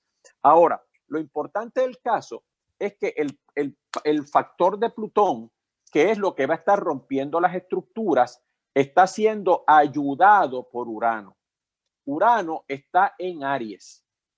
Y fíjense que eh, el, la, la, unión de Júpiter y, y, Urano va a ocurrir en el, en, el, en el 2024, pero Urano se encuentra en Aries. ¿Y qué es lo que está haciendo Urano? Un, un nuevo comienzo, ¿verdad? Pero como yo decía en el escrito de hace unos días atrás, Joel, eh, Urano está levantando las masas porque Urano es, número uno, el planeta que rige las situaciones inesperadas o con las que no se estaba contando. Sí. No, nunca se imaginaron los estadounidenses que se iba a levantar un pueblo como se ha levantado en este momento para protestar contra la muerte de un afroamericano. ¿Y por qué está ocurriendo ahora cuando ha habido tantas muertes de afroamericanos o de países o de personas no caucásicas o de personas no blancas. ¿Por qué? Porque Urano, que ha sido el gran liberador, que ha liberado la esclavitud, que liberó, que fue el responsable de la revolución bolchevique, que fue el responsable de las revoluciones de los pueblos de, el, de las colonias españolas, etcétera, etcétera, estos Urano, que ha sido el responsable de estos procesos de liberación, está liberando está liberando ese, ese, esa frustración que tiene el pueblo y por eso es que se ha levantado la masa, no tan solo en los Estados Unidos, sino en otros países del mundo que están en un proceso de solidaridad. Así es que tenemos en este momento un replanteamiento. Ahora, se sabe, mira qué cosa interesante, que cada vez que Plutón entra a un nuevo signo, cambia la economía. ¿De acuerdo? Y una de las mm. cosas que va a pasar o que ha estado pasando con el ingreso de Plutón eh, en la constelación de Capricornio es que va no tan solo, no tan solo a plantear un nuevo modelo económico, sino que también va a plantearnos, Joel, una, una, va a plantearnos también una, eh, una, una reevaluación de la moneda, una reevaluación de lo que, de lo que es el instrumento de cambio que se utiliza en los distintos países. Hace mucho tiempo, Héctor Toti y yo hicimos un, estudio histórico sobre la, los, los, procesos, o sea, un estudio retrospectivo de las veces que Plutón ha estado en los signos de tierra y cómo esto inmediatamente cambia las monedas, se crean nuevas monedas, se revalúan las monedas. Este, y esto es parte de lo que va a estar pasando durante este periodo. Entonces, esto que tú que estás mencionando significaría que lo que vemos que está ocurriendo estos movimientos, estos cambios, responden a la necesidad de la humanidad de, cambio de dirección, de, de movimiento. Eso es así, por eso es que se le llama un reinicio. Claro, y entonces, por ende, aunque hay, hay quienes están queriendo atribuirle estos movimientos a figuras específicas o a grupos específicos de poder que estén moviendo las cosas, no responde a eso, porque en realidad responde a todo, al todo, ¿no? Al todo. Y además, en cada otros son herramientas, ¿no? Son herramientas. claro, además en cada país está sentado en la silla presidencial o, la, o en la silla eh, de gobernancia, en cualquier país, aquel que el karma colectivo permite que esté. ¿De acuerdo? Ahora bien, ¿qué ocurre? La otra cosa importante, la otra cosa importante eh, Joel, es la siguiente. Volviendo a hablar sobre el tema, el tema económico. Eh, el, valor, o sea, el proceso que se va a dar eh, y que de acuerdo con otros astrólogos que han estudiado los procesos económicos a niveles mundiales, establecen que una vez salgamos de este periodo de, de Plutón, ¿verdad? Este, y más allá del 2023, ¿verdad? Que es donde va a durar el efecto de esta primera conjunción, eh, hay personas que, hay astrólogos que dicen que este proceso de transición puede durar aproximadamente unos 16 años, al final de los cuales, al final de los cuales, los países que en este momento conforman el G8, el G12, etcétera, que son los, los países que representan las potencias económicas del mundo, van a cambiar su orden. Y los que hoy son grandes potencias, que nosotros llamamos el primer mundo, van a pasar a otros niveles y las economías emergentes van a comenzar a subir. Pero también otro de los, de los pronósticos que han hecho algunos de estos astrólogos es que China se va a romper en pedazos, así como la Unión Soviética se, se rompió en pedazos después de que se derribó el muro de Berlín y que comenzaron a fraccionarse los, los, los, países satélites que, que, que constituían el bloque soviético. Lo mismo se dice exactamente de China. Este proceso que está pasando en China hoy en día, como consecuencia del COVID, ¿verdad? Va a tener repercusiones sobre el pueblo, porque haya sido esto un mecanismo creado o una mutación natural de un virus, hay malestar en el pueblo. Lo que pasa es que hay represión en el pueblo. O sea, fíjense que uno de los problemas que se ha tenido y una de las cosas que de las cuales se está acusando a China es que China por seis semanas mantuvo silencio sobre la manifestación del virus y no le informó a los países sobre, la, sobre el peligro, pero tampoco compartió el genoma del virus. ¿De acuerdo? Tampoco compartió el genoma del virus. Y, se tuvo que filtrar a través de ciertos investigadores que luego fueron suprimidos o reprimidos eventualmente en China, ¿verdad? Y esto va a crear un malestar, porque esto ha creado, este, ha creado mucho dolor y sufrimiento en la humanidad. Claro, sabemos y como hemos explicado en otros escritos, lo que ha creado la manifestación de estos virus es la manifestación de los eh, el movimiento de los nodos de la luna. Así es que la cora del dragón se encuentra en Sagitario, en su exaltación, mientras que la cabeza del dragón se encuentra en Géminis, que rige condiciones de tipo respiratorias. Ahora, ¿qué pasa? Que este movimiento empezó el 22 de abril del 2019. Así es que lo que quiero que entiendan es que se comenzó a manifestar esto calladamente desde abril del año pasado. Va a terminar el 4 mm. de noviembre del 2020 el movimiento, el movimiento de los nodos. Así es que, y hemos visto, nosotros estuvimos haciendo también unos estudios retrospectivos para darnos cuenta de que muchos de estos virus que tienen características respiratorias, porque hay millones de virus que afectan de distintas formas, ¿verdad? Pero estos que afectan específicamente este, el sistema respiratorio están, están relacionados con el eje Géminis-Sagitario eh, que vamos a hablar dentro de, dentro de unos momentos. Ahora bien, entonces, Joel, así es que sabemos que tenemos, vamos a tener cambios, número uno, vamos a tener cambios en las estructuras económicas. Sabemos que vamos a tener cambios en las estructuras sociales.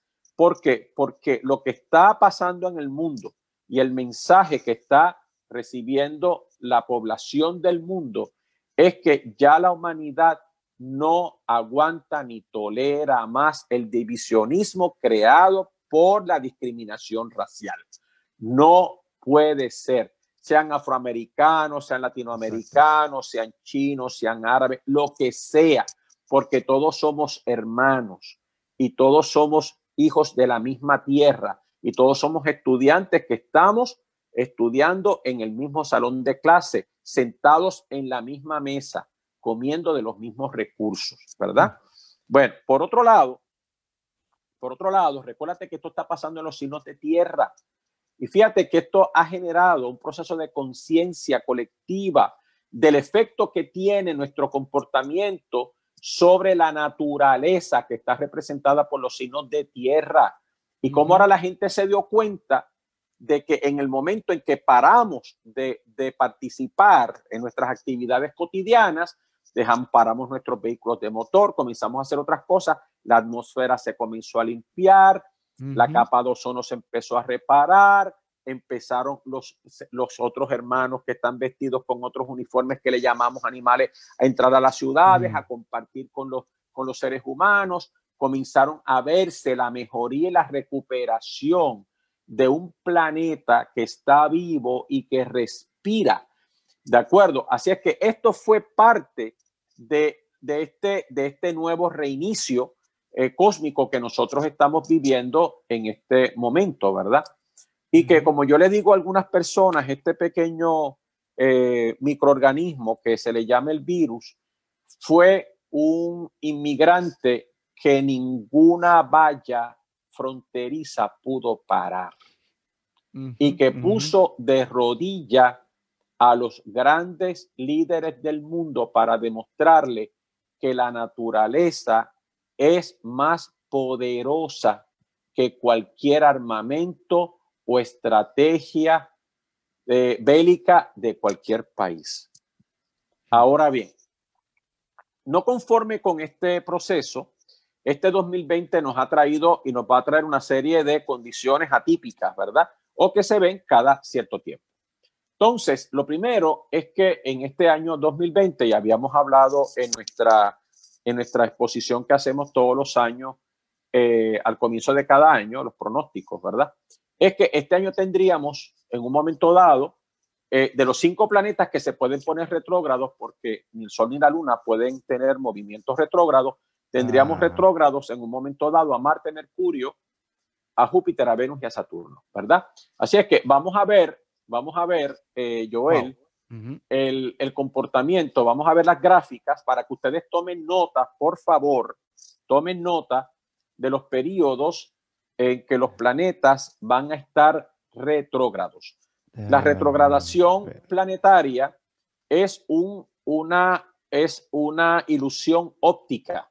En otras palabras, eh, nosotros desde el punto, así como cuando nosotros vamos manejando un vehículo de motor y vamos a más velocidad del que se encuentra a nuestro lado, da la impresión de que el que va a nuestro lado se está moviendo para atrás, pero realmente no se está moviendo para atrás, nosotros vamos más rápido. Así es que desde el punto de vista de la Tierra, da la impresión en ciertos momentos dados, da la impresión en ciertos momentos dados que este, la Tierra que los planetas se mueven para atrás, más no se mueven para atrás. Eh, vamos, este, este es, eh, ya se ha hecho famoso la retrogradación de Mercurio, así es que la próxima retrogradación de Mercurio va del 12 de junio, eh, que va a ocurrir en Géminis, al 5 de julio, que va a ocurrir también en Géminis. Y ustedes saben que hemos dicho en muchas ocasiones y hemos escrito que cuando Mercurio se encuentra retrógrado, hay que tener cuidado con las firmas de documentos, firmas de contrato, la comunicación se altera, etcétera, etcétera. Claro está, claro está, Mercurio rige en cada uno de nuestros horóscopos ciertas casas en específico. Por eso es que es tan importante ver cómo funciona nuestro horóscopo, ¿de acuerdo? No, afecta de, manera igual en todos, eh, cada claro, tiene una manera particular de manifestarlo. Pero a nivel colectivo, ya sabemos que esto va a tener un efecto sobre las comunicaciones. La próxima. Este, una, ah. una, preguntita eh, conectada con una pregunta que han hecho por acá. Este, y tú la has contestado antes ya, pero le vamos a hacer un repasito de eso. Eh, este verano dado que estamos viendo que dentro de este mismo verano está ocurriendo este Mercurio retrógrado sumado a los otros planetas que están retrógrados que ya hablaste. Se, se, ve una posibilidad de que se repita algo como lo que ocurrió el verano pasado, acá en Puerto Rico, por lo menos. Eh, todavía hasta el 4 de noviembre de este año, y esto es algo que yo he estado comentando con políticos del país, eh, los políticos tienen que tener mucho cuidado, porque aun cuando ya no tenemos la conjunción que vimos en un momento dado eh, en el periodo del verano sobre el horóscopo de Puerto Rico, pero si, mientras la cora del dragón esté sobre el horóscopo de Puerto Rico, hay una posibilidad. Y mientras Urano se encuentre en Aries, hay una posibilidad. Así es que, que los gobernantes eh, tengan los ojos bien abiertos porque el pueblo está despierto. ¿Verdad? El pueblo está despierto. Importante. Bueno, entonces, y hay un, hay un estribillo que yo he acuñado por muchos años y es que el sol está saliendo, por ende, la gente, las cosas están a la luz del día. Vamos al mm. próximo, Joel. Seguimos. Entonces, el próximo, la próxima retrogradación, eh, perdón, para atrás, para atrás. La próxima retrogradación de Mercurio sería del 6 de octubre en Libra eh, y va a regresarse al signo anterior, al signo de Virgo. Así es que el día 26 de octubre regresa a Virgo para terminar su, su retrogradación a 29 grados de Virgo, el 29, ah, perdón, en el signo de Virgo el 29 de octubre. Así es que ahí tienen ustedes las próximas retrogradaciones que tenemos que estudiar. Júpiter ya, eh, Júpiter ya entró en su fase retrógrado el 15 de mayo. Júpiter es lo que tiene que ver con la Júpiter es lo que tiene que ver con la expansión de la economía, también tiene que ver con la expansión de los negocios, por eso es que yo le he estado diciendo a muchas personas que me han hablado de que quieren eh, poner negocios, que se abren negocios, no. Si ustedes abren negocios, sobre todo ahora, como vamos a ver la, otra tabla, en donde tenemos una mayoría de planetas retrógrados, entonces los negocios no van a crecer.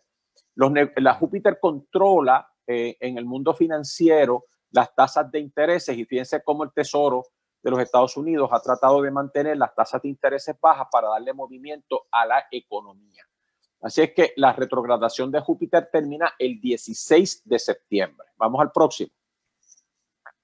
Venus eh, comienza su eh, comenzó su retrogradación el 8 de mayo, termina el 18 de junio en la, en la astrología mundana, eh, pero específicamente la astrología financiera. Venus rige el capital, el flujo del capital, cuánto dinero hay en la calle, ¿de acuerdo? Si Venus se pone retrógrado para el flujo del capital. Esto va a durar hasta el 18 de junio, pero en broma, ¿verdad? Yo vengo, le digo a la gente, y ya muchos clientes míos me han reportado que se han abierto las tumbas y los, los, novios y los esposos del pasado han regresado, ¿verdad? Así es mm. que tengan mucho cuidado con lo que yo le llamo los refritos. Los refritos. Los refritos. Así es que, porque esto tiende a ocurrir durante estos periodos de tiempo. Vamos al, vamos al próximo. Eh, Saturno eh, comenzó su retrogradación el 9 de mayo y va a terminar su retrogradación el 23 de septiembre. Saturno rige la clase obrera, la clase, la, clase oprimida, en la astrología este, mundano-política está relacionado con los trabajadores, con la clase trabajadora, eh, tiene que ver con los trabajos de minería, tiene que ver eh, este, con los combustibles fósiles.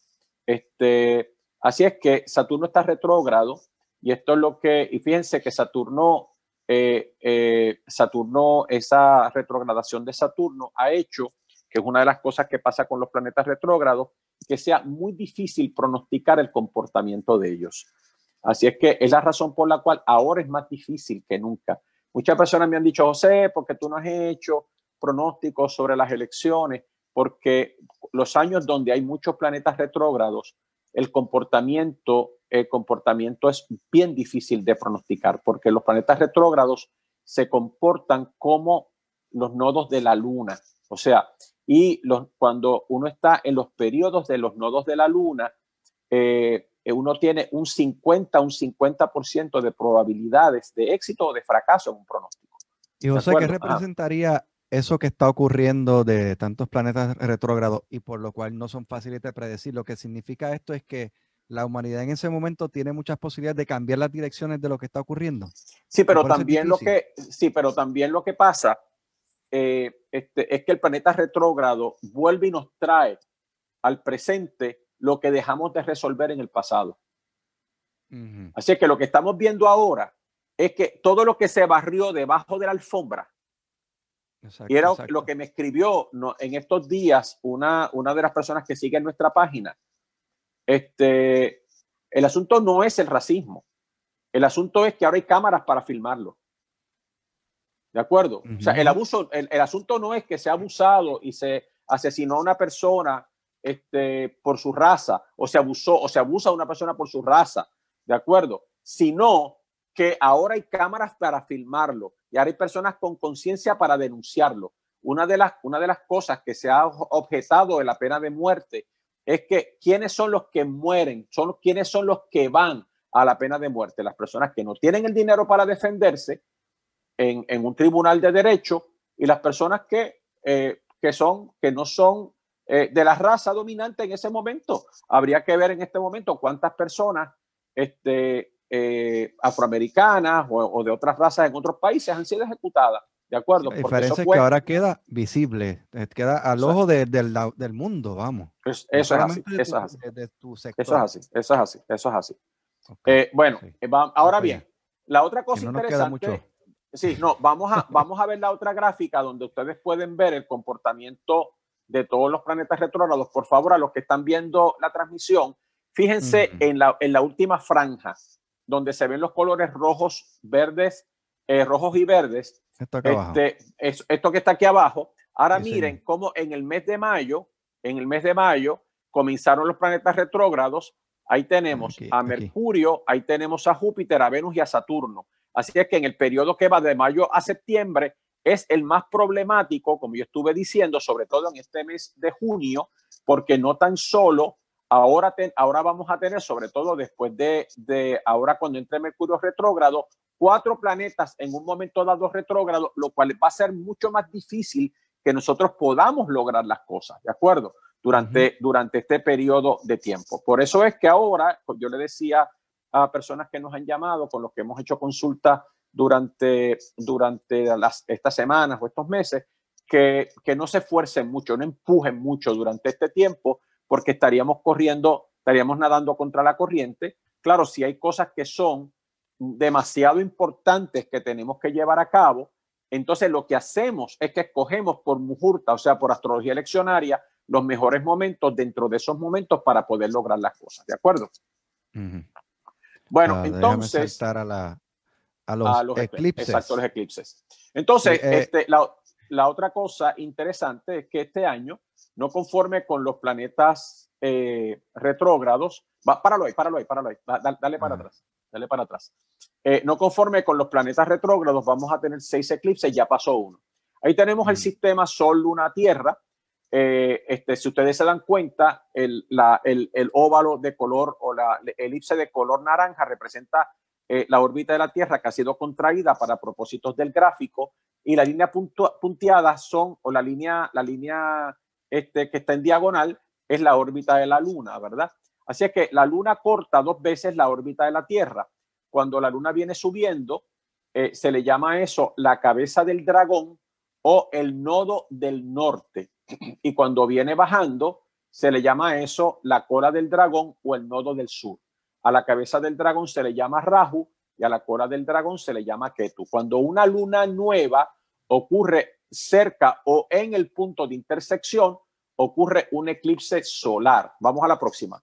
Y cuando una luna llena ocurre en el punto de intersección, o sea, cuando la luna está en oposición al sol, se le llama un eclipse lunar. Los eclipses no son positivos. Eso. Nunca. Gracias por compartirlo. estaban haciendo acá la pregunta de que han visto en espacios que le solicitan a la gente que le, sugieren que se expongan a estas energías que son, tú sabes. Mire, para, para decirles, ¿verdad? En la India se, se hicieron, eh, se han hecho pruebas, eh, por ejemplo, en eclipses solares visibles en la zona, en donde se le han hecho electrocardiógrafos eh, a personas durante los periodos de los eclipses solares y las personas que tienen padecimiento cardiovascular automáticamente se alteran. Hay países en el mundo donde médicos que son practicantes de la astrología y que son cardiólogos recogen, llaman a sus pacientes para medicarlos durante los periodos que ellos saben que van a ser, van a haber eclipses solares visibles en la zona porque tienden a alterar el sistema cardiovascular. ¿De acuerdo? Ahora bien, vamos a ver los eclipses del año para que vean los mantras también. Bien. Exacto. Bueno, eh, este, ya ese eclipse pasó, que fue el, el 10 de enero, fue un eclipse lunar penumbral el próximo eclipse es el del 5 de junio, es lunar, lunar penumbral. Eso va a ocurrir a 21 grados 16 minutos de escorpión, ¿de acuerdo?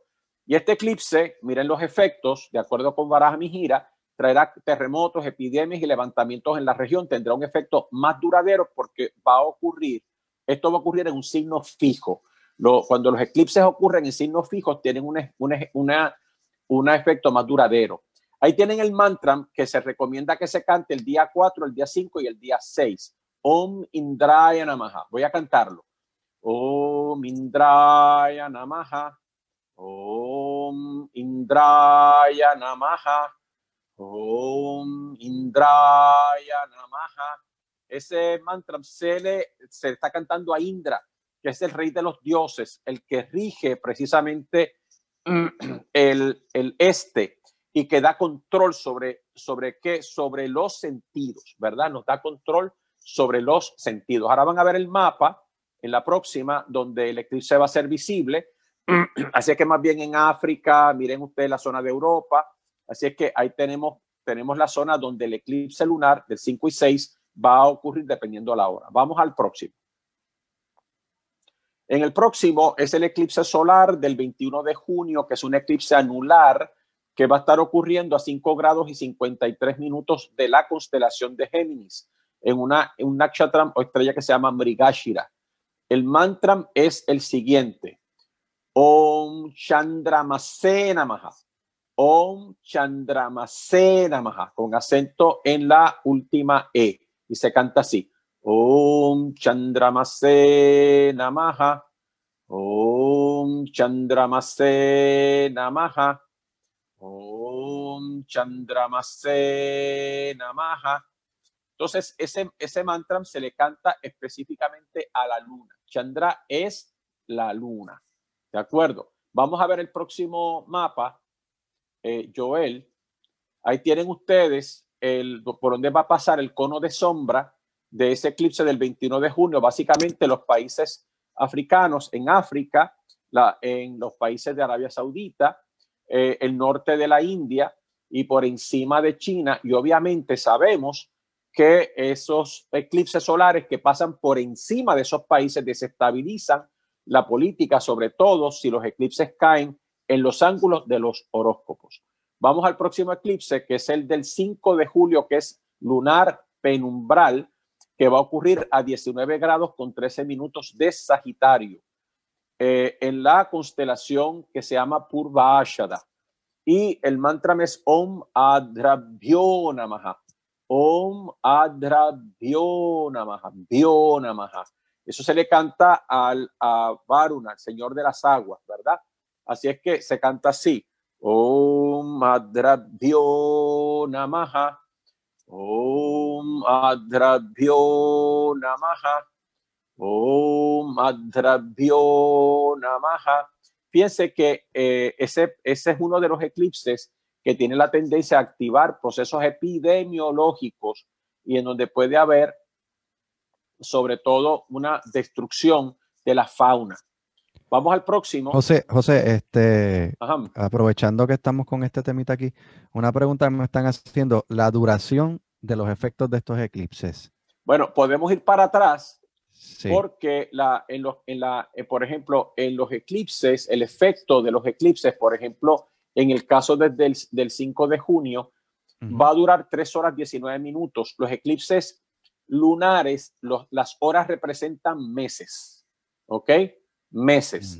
Así es que en el caso de los eclipses solares, ¿ok? Como son 5 horas 48 minutos, son años. y sobre todo si ocurre, si el eclipse ocurre en signos fijos, tiene mayor durabilidad. Si el eclipse ocurre en signos cardinales, medio tiempo. Y si ocurre en signos mutables como el Géminis, Virgo, Sagitario y Piscis, el efecto es intermitente. Por ejemplo, en el caso de ese eclipse solar, como que va a ocurrir el 21 de junio, como va a ocurrir en la constelación de Géminis, que es mutable, aun cuando son cinco años, el efecto se va a manifestar intermitentemente en estos cinco años en ciertos momentos en particulares. ¿De acuerdo? En el próximo, en el próximo, que es el que vimos del 5 de julio, que es lunar, que es lunar, eh, que ocurrirá a 19 grados con 13 minutos de Sagitario, eh, que este, son dos horas 45 minutos, son dos meses, pero eso es un, eh, un eclipse este, en un signo, eh, en un signo eh, mutable. Por ende, también su efecto va a ser intermitente durante esos dos meses. Entonces, vamos al próximo. Entonces, ah. y que aquellos que no, no practican mantras, ¿qué tipo de, de, ejercicio bueno, dinámica pueden poner, los que, lo que, lo que tienen algún tipo de práctica religiosa, pues pueden hacer una práctica religiosa, este, así es que, este, o simplemente mantener sus pensamientos positivos durante esos periodos de tiempo, no tomar decisiones el día antes, el día de y el día después. Exacto, porque algo que tú has comentado antes, que esos momentos de eclipses son positivos para la práctica espiritual. Para la práctica espiritual, exactamente. Hay, hay algunas tradiciones que dicen que los mantras se multiplican por 100.000 en los periodos de los eclipses. Así es que eh, los que quieran hacer sus mantras durante ese tiempo ya saben. el próximo eclipse de, es lunar penumbral del 30 de noviembre, que va a ocurrir a 13 grados con 34 minutos de Tauro. Y el mantra es Om Brahmane Namaha. Om Brahmane Namaha. Om Brahmane Namaha. Y se canta Om Brahmane Namaha. Om Brahmane Namaha. Om Brahmane Namaha. Como va a durar eh, cuatro horas, estos son cuatro meses, como esto ocurre en un signo fijo, entonces se va a manifestar durante todo ese tiempo. Vamos a ver el mapa. En ese mapa vemos que ese eclipse lunar va a afectar la parte occidental de la parte de eh, parte del Asia Central, China, y tienen ustedes Australia, eh, parte de ahí tienen ustedes Estados Unidos, Centroamérica, Suramérica y nosotros, ¿de acuerdo? Así es que ya sabemos que ese eclipse lunar del 29 al 30 de noviembre sí va a tener un efecto. Los eclipses solares tienen mayor efecto sobre la población, mientras que los solares tienen mayor efecto sobre los regentes. Vamos a la próxima. sobre la población y, y el solar sobre los regentes. El próximo es el del 14 de diciembre, que es solar total ese va a ocurrir en la constelación del escorpión a 28 grados con 37 minutos. Va a ocurrir en la estrella que se llama Yeshta y precisamente va a ocurrir en, una, en un punto que se llama Gandanta. Y el, otra vez el mantra es Om Indraya Namaha. Om Indraya Namaha. La duración son cuatro horas con 20 minutos, pero al, al estar en un signo fijo son cuatro años de duración. Y esto va a crear, esto puede crear conflictos bélicos este, rupturas en las relaciones, ruptura de acuerdos de paz eh, y también la ascensión al poder de más tiranos, tú sabes, así es que, así es que esto va a tener efecto eh, más duradero. Bueno, así es que ahí tienen ustedes, ahí tienen ustedes las, las, pautas de los planetas retrógrados, eh, los eclipses. Obviamente, saben ustedes que esta grabación se queda colgada en la página para los que quieran volver a repasar y oír los mantras como se cantaron, pues pueden volver a escucharlos. Este, esto eventualmente se pone en, la, en, nuestra, en nuestro canal de Facebook para que las personas... en el canal de YouTube y... exacto, el canal de YouTube y en la página de Facebook. Y en las aplicaciones de podcast también como audio. Eso es así. Entonces, ¿qué podemos hacer nosotros? Importante, vamos. Te dejo ahí. Número uno, sería importante ver cómo es que estos planetas retrógrados van a funcionar en nuestra vida, pero claro, eso lo tenemos que hacer a través de la carta natal. Y cómo los eclipses van a incidir en nuestra carta natal Y eso obviamente, pues, una vez usted calcule su horóscopo, pues eso se va a ver con mucha más claridad. Tenemos que entender que esto es parte de un periodo de aprendizaje, de transición y de reinicio. Muchas personas se asustan con los cambios, pero tenemos que entender que lo único que no cambia en el universo es la ley del cambio. Pero la fantasía de la gente quiere que las cosas se mantengan iguales, que las cosas no cambien, que las cosas se mantengan estáticas, pero desgraciadamente las cosas no son así. Recuerden que lo importante no son las experiencias, porque estas no son ni buenas ni malas. Es como nosotros las interpretamos. Para muchas personas este tiempo ha sido un periodo de mucho crecimiento, de mucho aprendizaje, de mucha maduración. Para otros ha sido una tragedia. Tenemos que entender que en la lucha que por la supervivencia tienen los seres, sobreviven los más fuertes, los más inteligentes y los más flexibles. Y en este periodo de cambio tenemos que ser inteligentes y flexibles. Porque si estamos en un reinicio, las cosas, cuando este, este proceso termine, las cosas no van a ser iguales.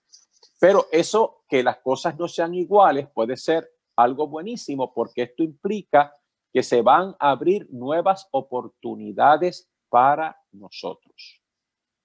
Nuevas oportunidades para nosotros.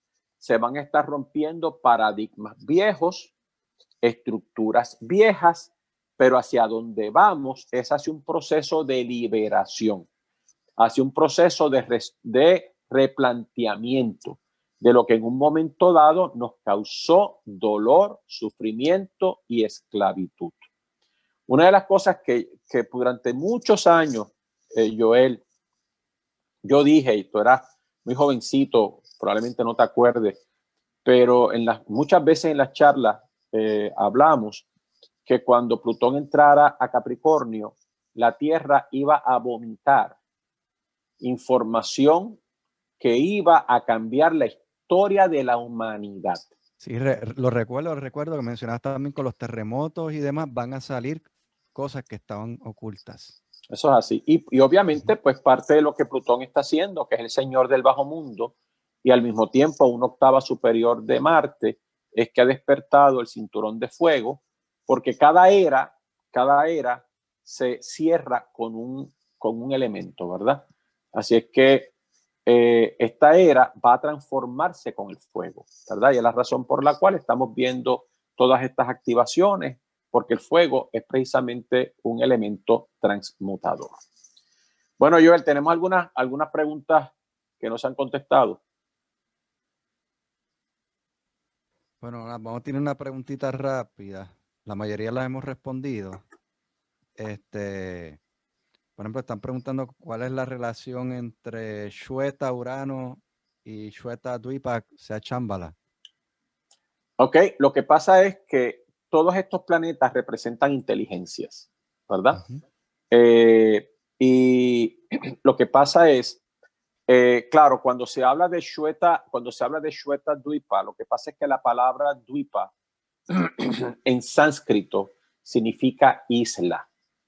¿Ok? Y eh, eh, el Shweta Dwipa se refiere específicamente a la tierra física, o sea, al plano físico donde nosotros estamos viviendo, ¿verdad? Entonces, ¿qué pasa?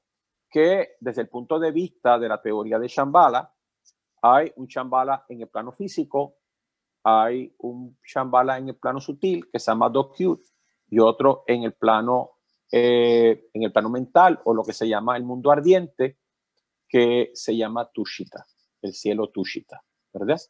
Así es que la relación, una de las cosas interesantes es que las teorías transhimalayicas relacionadas con el reino de Shambhala se habla de que estos planetas transaturninos, específicamente Urano, es el gran eh, despertador de la humanidad y que nosotros ahora nos encontramos durante toda esta era de Acuario bajo la influencia del cambio, la revolución y la liberación que Urano nos tiene, sobre todo el despertamiento de la conciencia.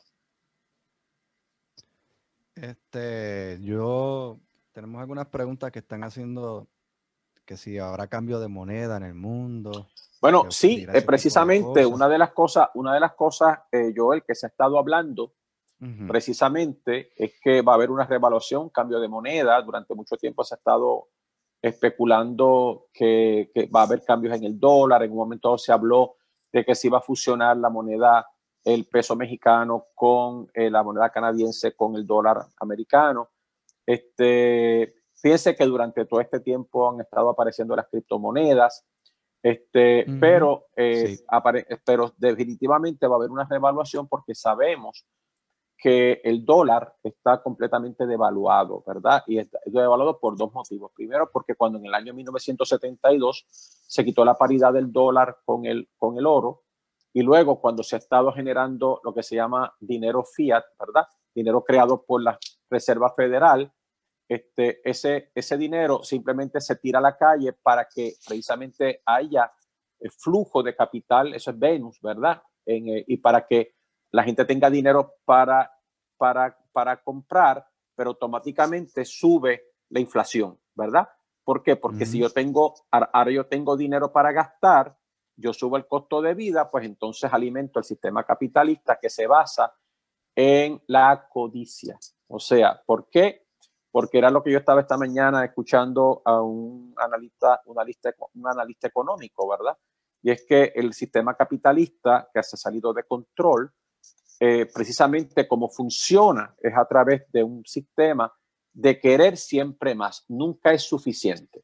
Eh, por eso es que se compran, se crean monopolios, se compran bancos, se compran compañías y se va reduciendo el círculo de, de poder, ¿verdad? Se va creando una, una, plutocracia, ¿verdad? Se va creando una, una plutocracia donde un por ciento ínfimo de la población controla este, un, eh, una mayoría de la población y en donde los índices de pobreza van cada vez en aumento, ¿verdad? Una pregunta que me llegaron a, que llegaron a hacer al principio, nos hicieron, eh, relacionado con eso que acabas de hablar, era que cómo podríamos explicar kármicamente que existan personas que tienen tanto poder, ya sea como económico, político, como unos Bill Gates, Rockefeller, etcétera. O sea, cómo, cómo eso ocurre, que ¿De dónde sale eso? Porque precisamente porque fueron personas que en vidas previas tuvieron, eh, fueron generosos y esa generosidad ahora se ha transformado en riqueza, pero de, si no en esta vida utilizan mal esos recursos, eh, esa, ese, esa, esa cuenta de ahorro eh, que ahora los hace ricos se va a agotar y al agotarse esa cuenta de ahorro, pues van en la próxima encarnación, pues no van a tener esos recursos, van a carecer. E, exacto. Ahí eh, ocurre el retroceso del que hablaste. Exactamente. Muy bien. Bueno, mis amigos, hemos, hemos tenido dos horas aquí de charla. Eh, tratamos, siempre tratamos de que esto sea de una hora, pero como que no se puede, ¿verdad? Por algún motivo. Muy bien. La pregunta, y si siguiéramos, nos quedamos otra hora más, pero eh, Muy bien, pero vamos a que podemos. Les, les, invito, les invito a los que están haciendo las preguntas a que repasen eh, programas anteriores que se han hecho, porque muchas de estas preguntas ya se han contestado. Que, que puede ser que encuentren la respuesta ahí. Así que lo pueden verificar, están en YouTube. Eh, y repasándoles, pues que están insistiendo con la pregunta de los eclipses. según tú has mencionado, práctica espiritual básicamente es lo único que se recomienda hacer en ese momento porque no es un momento para tomar decisiones, no es un momento para tomar acción en ningún área importante de tu eso vida. Es así. eso es así. Entrar en un proceso de introspección entonces. Eso es así. Eso es así. Muy bien. Bueno, mis pues amigos, muchas gracias por habernos acompañado en otra de estas ediciones de Conversando con José García. Eh, tenemos programas interesantes para las próximas semanas, se lo garantizamos. Así. Eh, una, una de nuestras queridas amigas, eh, Lilian, hoy, eh, le mando muchos saludos, eh, se sienta con libreta, con lápiz y papel a tomar nota como si fuera una clase, así es que, y sé que muchas personas están haciendo lo mismo, nos alegramos muchísimo, así es que vamos a tener este, programas muy interesantes que se los vamos a invitar y creo que van a ser eh, positivos, ¿verdad? Porque les vamos a querer dar herramientas para que ustedes puedan encarar estos momentos tan importantes que estamos viviendo en la escuelita del planeta. Gracias, Joel, por apoyarnos en este, en este trabajo y a ustedes, mis amigos, muy buenas noches, que duerman bien y los esperamos a la misma hora el próximo miércoles. Chao. Adiós. Para apoyar este esfuerzo y que podamos continuar con el mismo, esperamos compartas este podcast, ya sea en formato de audio o video, con aquel que entiendas pueda servirle o interesarle esta valiosa información. Si deseas escuchar más sobre José N. García, puedes encontrarnos en Facebook como José N. García 24 donde nos comparte semanalmente las tendencias planetarias que están influenciándonos, así como también pequeños bocados de las tradiciones espirituales que ha estudiado y continúa estudiando. Si deseas una consulta astrológica, obtener alguna de sus interesantes y valiosas conferencias o asistir a una de sus futuras conferencias, puedes escribirnos a josengarcia24 Gracias por compartir junto a nosotros la luz del cosmos y te esperamos en nuestro próximo encuentro.